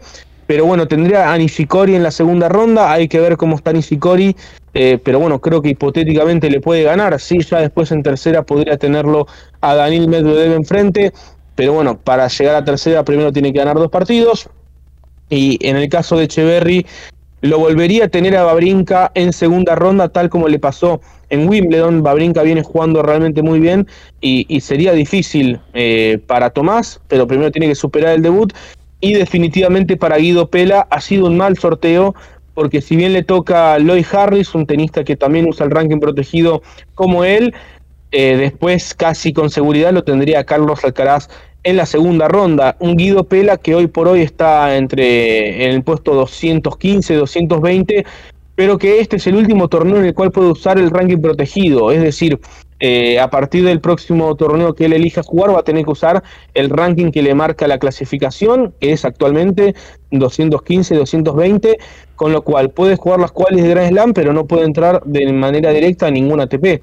Eh, y él, lógicamente, imaginaba en este torneo poder sumar una buena cantidad de puntos para acercarse lo máximo posible al top 100, al top 150 y teniendo el Alcaraz en la segunda ronda, la verdad que uno no puede planificar que Guido Pela llegue muy lejos en el torneo. De pronto da una sorpresa gigante, pero teniéndolo Alcaraz en la segunda ronda, uno creería que ese podría ser su techo. Y en el caso de Podoroska en el cuadro femenino, la verdad que no le ha tocado un buen sorteo porque la China Shen es una muy buena jugadora, tiene 20 años nada más, eh, le ha, complicado a Iga Swiatek en, en Canadá hace muy poquito y es una jugadora muy muy buena, es la número 23 del mundo, tiene 20 años y me parece que ha sido un complicado debut para Nadia en este US Open. Bueno, muchas gracias amigo Lautaro Miranda. Actualizamos el rugby, también algo de fútbol en esta 234 de Código Deportivo. Y seis minutos del segundo tiempo y Jaco Papers ahora dijo que sí, que es try de Fiji, que lo da vuelta, le está ganando Inglaterra 10 a 8 en Twittenham. Mamita querida. Eh, Deportivo Madrid acaba de empatar. Eh, se está jugando por la Primera Nacional 1 a 1 en el sur de nuestro país frente a Estudiantes de Buenos Aires. La Premier League, el Tottenham le ganó al Mouse esta mañana 2 a 0 con el Cuti Romero de titular y Giovanni Lo entrando en la segunda etapa. Eh, está cayendo el Arsenal en su estadio frente al Fulham 1 a 0. Eh, y de lo más importante el Manchester United y el Nottingham Forest con Gonzalo Montiel en el banco 2 a 2 en el Trafford. Hacemos periodismo, nos encantan los deportes, lo sentimos y vivimos al tope. Somos iguales a vos, somos Código Deportivo.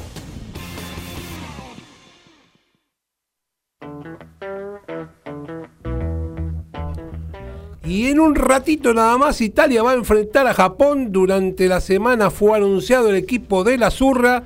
Hay dos argentinos que van a ser titulares. Nacho Brex, que fuera formado en San Cirano, tiene ya 25 partidos con la selección italiana, mientras que Iván Nemer, que jugó en Biguá y en Deportivo Mar del Plata, ya tiene 12 presencias. Ambos son parte del plantel que va a la Francia, sangre y celeste blanca en el Mundial donde comparten grupo con el local Francia, Nueva Zelanda, Namibia y Uruguay.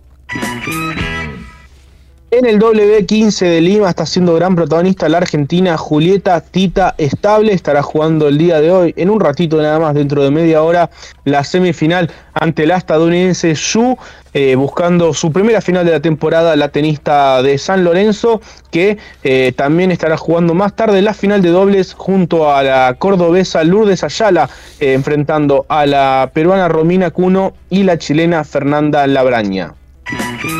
República Dominicana, el equipo del argentino, el Che García, debutó con triunfo frente al local Filipinas en el Mundial de Básquetbol 87 a 81.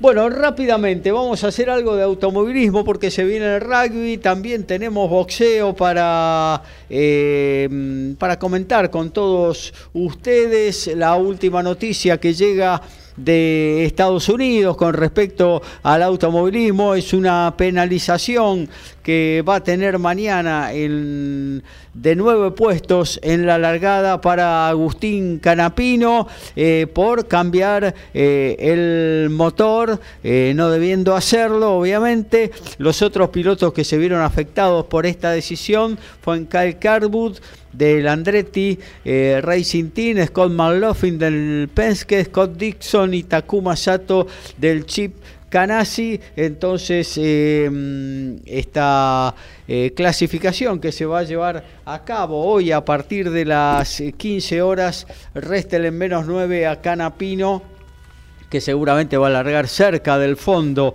eh, en este circuito de Kaiway, el último óvalo eh, en el cual va a tener la temporada de, mm, de la categoría IndyCar. Eh, dijimos recién, Sambur primero fue em, el local. Em, eh, Max Verstappen, eh, completaron eh, Lando Norris con McLaren, George Russell con Mercedes, las primeras tres posiciones en lo que tiene que ver con la pedrera en San Luis. bueno, hay novedades porque se realizó el segundo entrenamiento y el que viene dominando desde el checkdown y del primer entrenamiento, el francés Jean Erlacher, eh, fue nuevamente el que marcó el mejor tiempo a bordo de su Lina Code del Cian Racing. Esto del, son integrantes del TS del TCR World Tour. Eh, bueno, a 604 milésimas estuvo Miquel Ascona con el Hyundai. Eh, luego 222 milésimas el compañero de Ascona, el húngaro Norberto Michelit, eh, siendo los únicos que estuvieron a menos de un segundo de, de Erlacher. Luego quedaron por eh, eh, detrás los otros Lina Kouke con Tusen Santiago Urrutia y el sueco Ted Bjork. Y a partir de esta competencia que siempre sana entre el TCR World y el TCR Sudamérica, es que los eh, equipos de nuestra mm, conferencia, de nuestra liga sudamericana, están subiendo el rendimiento. Tal es el caso del brasileño Pedro Cardoso, que marcó la sexta posición.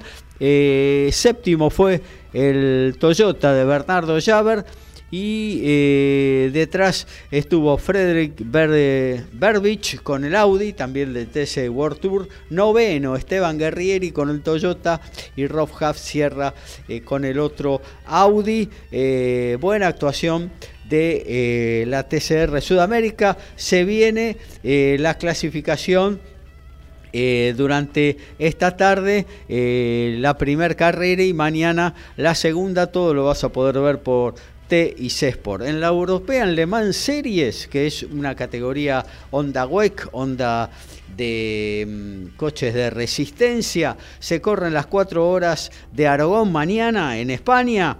Eh, y con una particularidad, eh, Pechito López interviene en la LMP2 eh, y en la LMP3, una categoría inferior, Marco Siever, el piloto marplatense, los dos con el Cool Racing y los dos marcaron la pole position en sus respectivas categorías, pero fueron sancionados, con lo cual partirán mañana Pechito en la cuarta posición y en la sexta Marco Siever. Eh, obviamente que largar adelante siempre es bonito, pero en estas carreras de larga duración eh, es un detalle eh, un poco menor, ya que son cuatro horas en las que hay que manejar a tope eh, y bueno, eh, en eso estarán los dos pilotos argentinos eh, mañana, en, la mañana del domingo de nuestro país. bueno, dale, vamos a ver qué pasa en Twickenham. ¿Gana Inglaterra o no gana? No, sigue el partido bastante parejo, pero Inglaterra abajo en el marcador, 10 minutos del segundo tiempo, sigue ganando Fiji 10 a 8. Asistencia mágica, el sorpaso inesperado y el try sobre el cierre. Todo está en Código Deportivo.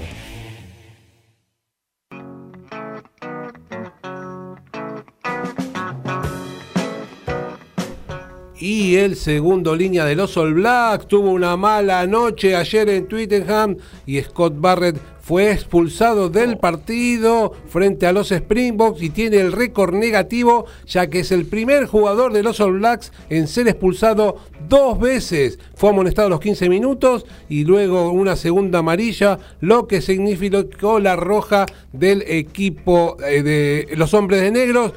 Habían tenido el 2019 con Cheika como entrenador de los Wallabies una derrota 47 a 26. Ayer fue la peor de la historia, 35 a 7, superando lo que habían hecho hace cuatro años. Allí en se está jugando un torneo de Challenger 50, donde la gran revelación ha sido el jamaiquino Blaze Bignell, número 699 del ranking, quien estará jugando hoy la final ante el ecuatoriano Guillén Mesa. El día de ayer, Renzo Olivo jugó las semifinales de este torneo, buscando jugar una final esta temporada, pero perdió ante el ecuatoriano y se despidió en las semifinales. En la primera C, en la Matanza, Linier recibe a Midland 15.30 al mismo horario en la zona norte del conurbano bonaerense. Real Pilar será local de Claypole y por el sur, Verazategui recibirá al Hacha. ¿Qué dicen? ¿Qué es el Hacha? Es el Deportivo Italiano. Nos metemos con el rugby, Alfredo González. Antes de comenzar con los Pumas, te quiero decir que van 12 minutos del segundo tiempo. Nuevo try de Fiji. Superando la defensa inglesa que está hoy como un flan de esos Rabana que había antes. Le está ganando 15 a 8. Sí, sí se mueve y se está moviendo y se va a mover bastante, me parece, con la. Que estén así el 9 de septiembre. Ojalá, quien le, ojalá lo escuche quien lo tenga que escuchar. Eh, como le decía, 15 a 8, en este momento 17 a 8 con la conversión de la apertura de Fiji y un presente complicado para los ingleses. Bueno, vamos a dejar esto de lado, vamos a ir con el conjunto nacional, con los Pumas que hoy van a enfrentar a España en una semana, una previa donde se conocieron los jugadores que van a salir hoy a la cancha, los 23, el día jueves. El viernes viajaron directamente de Portugal, del sur de Portugal, a España, donde en el día de hoy van a jugar frente a mm, España, eh, conmemorando eh, el centenar de los 100 años de la Federación Española de, Rugby. Y mañana mismo se vuelven para Portugal a esa concentración que dice que está bien cerradita, que no entra nadie, que están concentrados eh, en el trabajo, donde hacen están haciendo un balance el entrenador entre los jugadores que cuántos estuvieron jugando en sus clubes, cuántos jugaron en los Pumas para hacer un equilibrio casi perfecto y llegar de la mejor manera al Mundial. Eh, así que a tener en cuenta eh, las lesiones, que no haya amonestados, así y llegar de, más allá de lo que lamentablemente pasó con lo, Nahuel Teta Chaparro, ¿no? Que se rompió el tendón de Aquiles y es baja para el Mundial. Bueno, pero más allá de eso, se está trabajando de la mejor manera para llegar a el Mundial eh, el 9 de septiembre, como bien decías vos recién, a enfrentar a Inglaterra con todo bien armadito. Para eso se va a jugar hoy un partido eh, frente a España, como te decía, con la condición que la mayoría de los que van a jugar van a ser todos supuestamente suplentes a aquel partido del debut en el Mundial. Allá a la cancha van a salir Esclavi, Crevi y Eduardo Bello. Guido Petti, que vuelve después de tanto tiempo sin jugar de una lesión, como 7, 8 meses que no jugaba. Eh, Pedro Rubiolo, eh, Rodrigo Bruni y Marcos Kremer van a ser los alas, otro que vuelve después de la sanción que había tenido en el rugby francés. Facundo Isa, que me encanta, va, va a ser el octavo. Vuelve una pareja histórica de medio, ya que Tomás Cubelli, que va a ser el capitán, va a ser el compañero con Nicolás Sánchez. Santiago Chocobares y Matías Morón y los centros, Mateo Carreras, Rodrigo Isgro van a ser los winners y Juan Cruz Malía va a ser el fullback. De toda esta formación, algunos creen que hay, va de titular, que hay la posibilidad que haya tres titulares de estos en, en el Mundial. Serían Santiago Chocobares, Mateo Carreras y Juan Cruz Malía. Con lo cual muchos dicen, ¿para Moroni, qué? ¿no? Moroni, ¿no? No, Moroni no, porque eh, va Cinti seguramente. Estuvo jugando todo el Championship, Cinti como segundo centro y Moroni va a ser suplente seguramente. Eh, con lo cual muchos dicen, che, si van a ser titulares, ¿para qué arriesgarlos en el día de hoy? Vaya a saber el entrenador qué es lo que tiene en la cabeza. Yo supongo que lo de Juan Cruz Maldía tiene que ver con darle rodaje, ya que viene de una suspensión y no jugó, por ejemplo, con Sudáfrica en la cancha de Vélez. Ahora, los otros dos jugadores, no sé, podrían haber sido reemplazados por otro de los muchachos que hoy están en el banco de suplentes. ¿Qué te digo? El banco de suplentes va con Ignacio Ruiz, Maicos Vivas, Lucio Sordoni, Matías Alemano, Santiago Grondona, Lautaro Bazambele, Jerónimo de la Fuente y Martías eh, Bogado. Montoya no está en el banco tampoco. Montoya no está poco en el banco, es el capitán del equipo y seguramente eh, titular el día Eh, 9 hablar. eh, de septiembre frente a Inglaterra. Así que bueno, como decimos, vuelve esta dupla histórica de Cubeli Sánchez, donde Cubeli va a ser el capitán, un jugador que este año no vio minutos eh, con los Pumas, ya que venía también de una lesión, y el otro que venía de una lesión y vuelve a jugar eh, su test match número 98 y es el goleador máximo de la historia de los Pumas con 846 puntos, es Nico Sánchez. Hasta hace poco tiempo, no mucho- muchos años atrás era la pareja eh, indiscutida de, eh, de medios en el, en el conjunto de los Pumas. Hoy, también. hoy ya están grandecitos y la verdad Claro. que este, Tienen experiencia, se conocen de memoria. pero- y van a aportar mucho seguramente al resto de los muchachos que están dentro del plantel. Bueno, hay que, dice Checa que hay que trabajar sin distracciones, como decía, aunque están cumpliendo la planificación en el foco, y, eh, en lo físico y fundamental, fundamentalmente en lo mental. Por eso esto de la del aislamiento, ¿no? De estar ellos y, y de- se está machecando que se puede, ¿no? Que Claro. convencerlo a los jugadores que pueden, que se puede dar la nota en el mundial, que recordemos eh, la eliminación que hubo en, en Japón 2019, donde la verdad a los jugadores les afectó y bastante, ¿no? Este, después hace poco escuchamos unas declaraciones de Ledesma diciendo que a lo mejor él no estaba a la altura todavía para dirigir a los Pumas eh, en, una- en un evento de esa categoría. Bueno, un equipo que eh, con Ledesma ya sobre el final tuvo altibajo, le ganó a los All Blacks, empate con los con, con Australia, pero esa derrota dolorosísima con, con Irlanda 53 a 57 a 7. una- Bueno, eso derivó en que llegara Cheika al equipo, ¿no? Que se hiciera cargo. Un, jugado- un entrenador que todos sabemos que es eh, muy motivador, ¿no?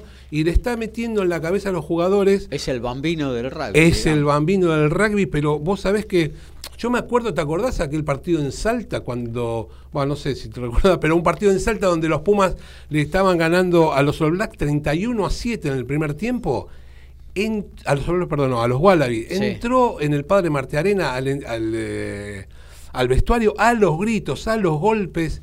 Y ¿sabes qué? Lo dieron vuelta, le terminaron ganando 45 a 34 los Pumas. Ese es el entrenador hoy de los Pumas. Un tipo que puede podar- por ahí darle ese golpe de timón que necesita el equipo con mucho aprendizaje eh, que le está imprimiendo. Un Cheika que eh, siempre decía, que cuando nosotros enfrentábamos a Argentina, decíamos, qué buen equipo que tiene, pero es una lástima que no se la crean estos muchachos, porque creérsela desde el lugar de decir, che, nosotros somos Sí. igual, podemos, bueno, no es que creértela eh, de, de- vamos mano a mano. Claro, exactamente, vos bien lo decís, vamos mano a mano. Desde ese lugar, entonces está eh, metiéndole y mucho a eso, eh, con constancia y no distraerse, eh, y teniendo en cuenta que también juegan las, las cuestiones técnicas y tácticas, no puede pasar lo que pasó en Vélez con Sudáfrica, por ejemplo, en el último partido, Claro. donde en el segundo tiempo fueron superados, pero por una cuestión de distracciones. Esas cosas no pueden volver a superar porque por más que le imprimas lo que le imprimas, este, hay cuestiones de juego que vos no podés eh, dejar No, de lado. claro. Así que bueno, todo eso está pasando con los Pumas previo a- al Con campeonato este del mundo, motivador, ¿no? con- que es Michael Cheika. y con, con este motivador y con un que aparte sabe mucho de rugby, ¿no? Eh, y que le está dando al equipo un- una identidad que la verdad que a, a mí, dentro de todo, me, me- me gusta, me agrada y teniendo en cuenta que se están obteniendo re- resultados, ¿no? Este, bueno, Espectacular, inolvidable, Ahí- ahí espectacular. Mario, Espectacular el bambino, bueno, increíble lo, el, eh, el, flashback ese. Bueno, eh, mira, tanto es lo que insiste con la concentración esta que, bueno, se viajó lo, lo más eh, tarde posible, o sea, se viajó en el día de ayer para jugar hoy y en cuanto se termine el partido, o sea, lo más rápido posible se vuelve a la concentración eh, con el compromiso, ¿no? Y de aprovechar esa situación. Así que bueno, eh, el partido de hoy va a ser el quinto partido que se van a enfrentar eh, los Leones y los Pumas. Siempre hay animalitos en el rugby. Claro. Así que la primera vez fue en el año 82, siempre fueron victorias de Argentina. Eh, después se enfrentaron eh, en Mar del Plata y en Buenos Aires, donde también fueron victorias argentinas. Y en, de la última vez fue en el año 1992 en Madrid, victoria de los Pumas 43 a 34. Así que bueno, la, es la oportunidad del equipo español de enfrentar a un equipo del Tier 1, cosa que no es este, habitual y donde vas a tener eh, un equipo español con mucha presencia argentina. Creo que de los ocho de, los ocho jugadores que hay, perdón, de los 23 convocados, ocho son argentinos y de los 15 que van a entrar a la cancha son seis los de celeste, de sangre celeste y blanca en el día de hoy frente a los Pumas. Yo creo que es un buen aperitivo para, como decíamos en algún momento, ver en qué están, darle movimiento a aquellos jugadores que por ahí no tuvieron tantos minutos, pero concentrados en lo que es lo importante, que es ese día 9 de septiembre, Marsella, Inglaterra, de frente eh, a los Pumas. Argentina 15. Argentina 15. También juega hoy. También juega hoy. El equipo, el equipo B de Argentina va a enfrentar al equipo chileno en el estadio Germán Becker de Temuco, en la ciudad trasandina en un partido que va a cerrar eh, la cuarta fecha, o el, en realidad el cuarto partido de la ventana de julio para el equipo eh, de Argentina 15, el equipo B. En el día de hoy, a las 18 horas, van a enfrentar a eh, la que va a ser la despedida del equipo chileno de su público y el entrenador argentino va a realizar cinco cambios con respecto al equipo que perdiera con Uruguay 33 a 13 la semana pasada. Eh, por el lado del equipo argentino se consolida González Rizzoni, que venía del Seven y eh, se está adaptando al, de 15, eh, sigue sumando minutos. y por ejemplo, en los forward va a estar Fernández Criado, de la Vega va a ser, de la Vega Mendía va a ser uno de la apertura, o sea, varios jugadores ya conocidos dentro de Argentina 15 eh, en un plantel que eh, el entrenador está bastante contento, dice que le faltan algunas situaciones eh, en la cual debe mejorar el scrum y el line, pero dice que ante rivales que van a jugar el mundial nunca se vieron superados y pudieron jugar de igual a igual con todos ellos. Por el lado del equipo chileno, el entrenador Pedro Laimore hace ocho modificaciones del partido que perdiera con Namibia 28 a 26 y ya tiene designado 30 jugadores que van a ir al Mundial. La lista son de 33, así que hoy tres puestos están en disputa para ver quiénes completan eh, de, los Cóndores eh, el plantel para ir a Francia. Por otro lado, ayer eh, te decía, se jugó un partido que podría haber sido una final, una semifinal del mundo los All Blacks enfrentaban a Sudáfrica en Inglaterra y la verdad que eh, el partido eh, fue aplastante la victoria del equipo de los Springboks, una derrota histórica, como decíamos, de los All Blacks, la peor en su historia, un partido muy desparejo desde el comienzo, reflejado en el resultado, a pesar que al principio... ¿Los dos jugaron con titulares ahí? Eh, sí, sí, la mayoría de titulares, sí, sí, toda la carne en el asador. Toda la carne en el asador, sí, sí, sí. Y se reflejó este, viste, eh, ya Sudáfrica arrancó como dominador, pero no marcaba puntos. O sea, llegaba a la línea 22 y eh, la defensa de Nueva Zelanda estaba muy sólida. Pero bueno, llegó el primer try de Colilla a los 15 minutos. El partido no cambiaba mucho la actitud, en una pelota robada, segundo try, se fueron a descansar. Este, mm, eh, ganando 14 a 0. A los 15 minutos fue la primera amarilla de Barrett y a dos minutos del final la segunda amarilla, lo que condicionó a jugarle todo el segundo tiempo con uno, menos, nada más y nada menos de que frente a Sudáfrica. De entrada, tercer try, al poco tiempo, dos try más, llegó un momento que le iban ganando 35 a 0. Eh, era impensado, algo que nunca nos hubiéramos imaginado. Llegó un, el descuento en un try de contragolpe, faltando 10 minutos. El partido terminó ganándolo 35 a 7. Eh, la verdad que sorprendidos todos. Eh, yo creo que desde Foster hasta todos los que nos gusta el rugby, eh, en este resultado, como decíamos en, al, principio, ¿viste? muchos guardan porque nadie quiere exponer todo el juego que vas a tener en el Mundial, pero la verdad que lo de ayer eh, fue este, muy contundente de parte de los Springboks y si, siguen jugando así, serios, pero muy serios candidatos a revalidar, a, revalidar el título del mundo. Eh, por ese lado lo tienen a, a, Irlanda, que está muy bien, pero bueno, este, vamos a ver qué es lo que sucede. Eh, está, está, está lindo, está lindo en principio lo que se viene de ahora más en el Mundial de Rugby. Bueno, rapidito me decís los partidos de hoy del Urba Top 12, que tengo un poquito de boxeo importante. Dale, rápido vamos. Eh, se juega la fecha 17, 15 y 15, como siempre. Alumni Newman, donde tenés un alumni que viene de perder el clásico, un Newman que viene ganando con lo justo, pero viene ganando, los mira todos desde arriba. Este, alumni tiene que ganar para meterse de vuelta en zona de clasificación. SIC y Pucará, muy desparejo. El SIC hace nueve que viene ganando contra Pucará que todavía no gana. Eh, la verdad que eh, desde la previa se cree que encima en la cancha del SIC se viene de parte una, nueva derrota de Pucará. Hindú con Atlético del Rosario, un hindú que la semana pasada se metió en zona de clasificación, volvió a ser el equipo que siempre conocimos, peligroso, eh, que está ya ahí adentro de las semifinales, un Atlético del Rosario que no le sobra nada, que está a tres puntos de la zona del descenso, tiene que jugar, pero tiene la buena noticia que va recuperando jugadores que jugaron en las franquicias profesionales. La Plata casi. Eh, la plata que tiene que sumar para escapar de la zona del censo, en un casi que está en la mitad ni, sube ni baja, es de, de, la zona media. Se juega en Gonet y hay que ver si puede hacerse fuerte como local. Seguimos dos partidos, nos quedan BA con Cuba, BA que tiene seis derrotas consecutivas y mira, pero fue perdiendo con todos los de arriba, por ahí ahora puede sumar algunos puntos ante un Cuba que viene de perder con el SIC y está ahí, en el altibajo. Y el último. San Luis con Belgrano, Belgrano con todo el ánimo de haber ganado el clásico, San Luis en zona de descenso que tiene que ganar sí o sí para salir, destrabar esa, esa situación y Belgrano que está con la cabeza puesta en las semifinales, hoy está adentro.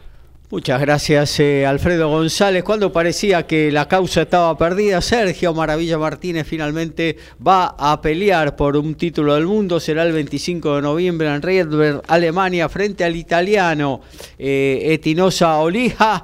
Eh, esto será por el mediano de la entidad IVO, que no es reconocida por la Federación Argentina de Boxeo, pero es una manera del el pugil quilmenio, bueno, llegar a obtener nuevamente una corona. Recordemos, Maravilla va a estar al borde de cumplir los 49 años, eh, una gran carrera y esperemos que no se vea afeada por, una pelea eh, en la cual quede una mala imagen del púgil argentino. 57 triunfos en toda su carrera, solamente tres derrotas con tres eh, ex campeones del mundo, eh, con Alfredo con Miguel Cotto, perdón, Paul Williams y Antonio Margarito. 32 knockouts consiguió el argentino. Estará enfrentando a Olija que tiene 18-0 con 8 knockouts. Y bueno, esperemos que se le pueda dar a, Maravilla y si no, que sea una pelea digna para culminar así su maravillosa carrera. En lo que tiene que ver con la pelea de los pesos pesados, Alexander Usyk el mejor pesado del momento, eh, estará defendiendo su corona en Alemania frente a Daniel Dubois, el inglés. Eh, esto será por los títulos de la Asociación Mundial de Boxeo, la FIB y la OMB. 20-0-13 knockouts tiene el ucraniano, es la segunda defensa de su título.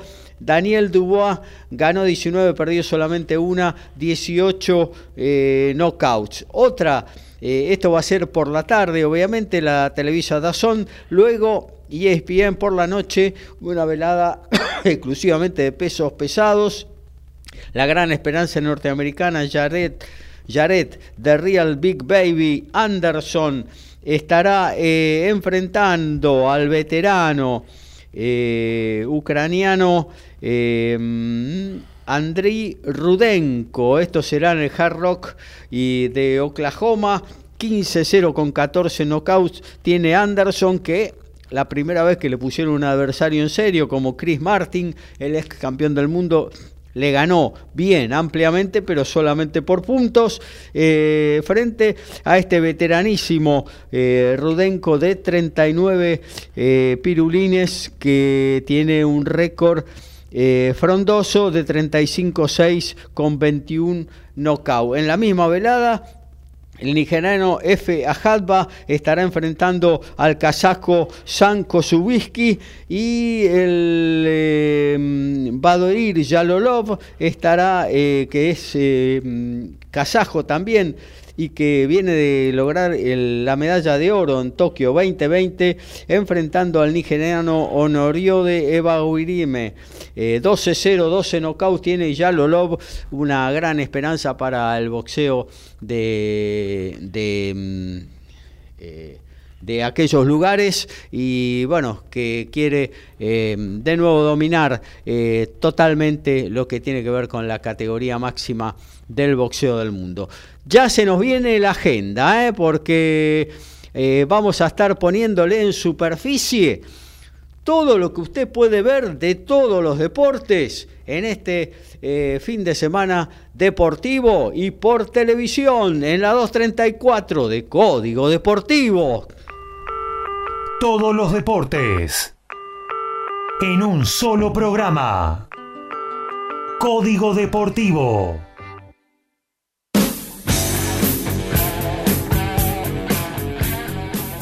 Y arrancamos con el rugby, que hay mucho en amistosos internacionales en un ratito. A la misma hora, 13 y 30, Escocia y Georgia, Italia y Japón, los dos por Star Plus. En el top 12, más tarde, Alumni Newman, VA con Cuba, La, eh, la Plata con Casi, San Luis Belgrano, Pucará, por Star Plus. Más tarde, 15 y 30, por ESPN Extra, Hindú Atlético del Rosario. A los Pumas por ESPN los puedes ver a las 4 menos cuarto de la tarde frente a España. A las 4 de la tarde, Irlanda-Samoa por Star Plus y Argentina 15 con Chile a las 6 de la tarde por Star Plus. Mañana domingo a las 12 y 45, gran partido, Francia con Australia por Star Plus. Bueno, mañana a las 9 horas eh, podrás estar viendo por Fox Sport la carrera de Fórmula 1 en Zandvoort, eh, en Holanda, por Teis Sports. Eh, esta tarde y mañana al mediodía estarás viendo las dos finales del TCR Sudamérica y TCR World en la Pedrera San Luis.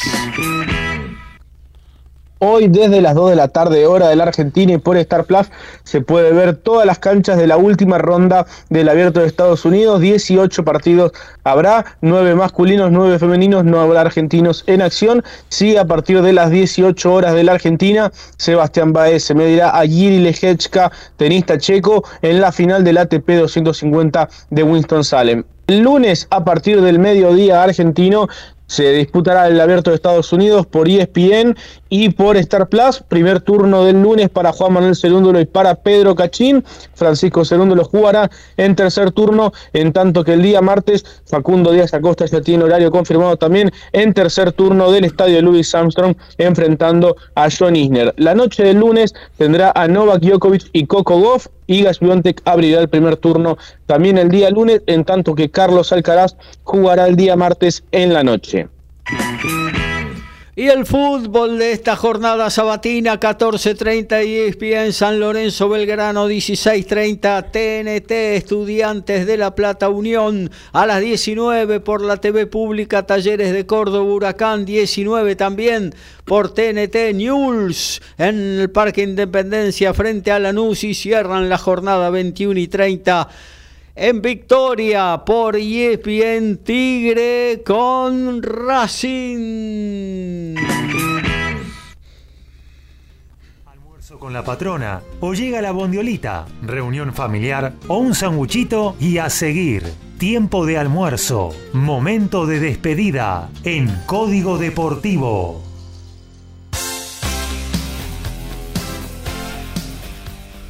Y nos vamos, eh, nos vamos a reencontrar con todos nuestros queridos oyentes el próximo miércoles a partir de las 22 horas con una nueva edición, la 235 de Código Deportivo, hora y media. Luego vamos a dejar paso, como siempre, a TMO con Alfredo González y todo el rugby. Mañana 12 horas en modo radio con Iri Jaramillo y gran equipo, un lindo magazine para pasarla muy pero muy lindo durante una hora en el mediodía dominguero. Eh, gracias Alfredo por estar como siempre. Gracias a vos, Gabriel, a Lautaro y a todos los que hacen Código Deportivo, los oyentes. Te comento, 34 minutos de segundo tiempo. Fiji le sigue ganando a Inglaterra, pero esta vez 30 a 22. Está complicado los ingleses. Déjame decir que con ese separador me voy directo a comprarme una bondiolita. Gracias, Lautaro Miranda. Un abrazo. Abrazo grande, Gaby, Alfredo. Un saludo para toda la audiencia. Muy buen fin de semana para todos. Chau, chau. Así que gracias oyentes eh, por hacernos el aguante, por estar ahí y bueno, que tengan todos un muy buen fin de semana. Hasta el miércoles. Chau.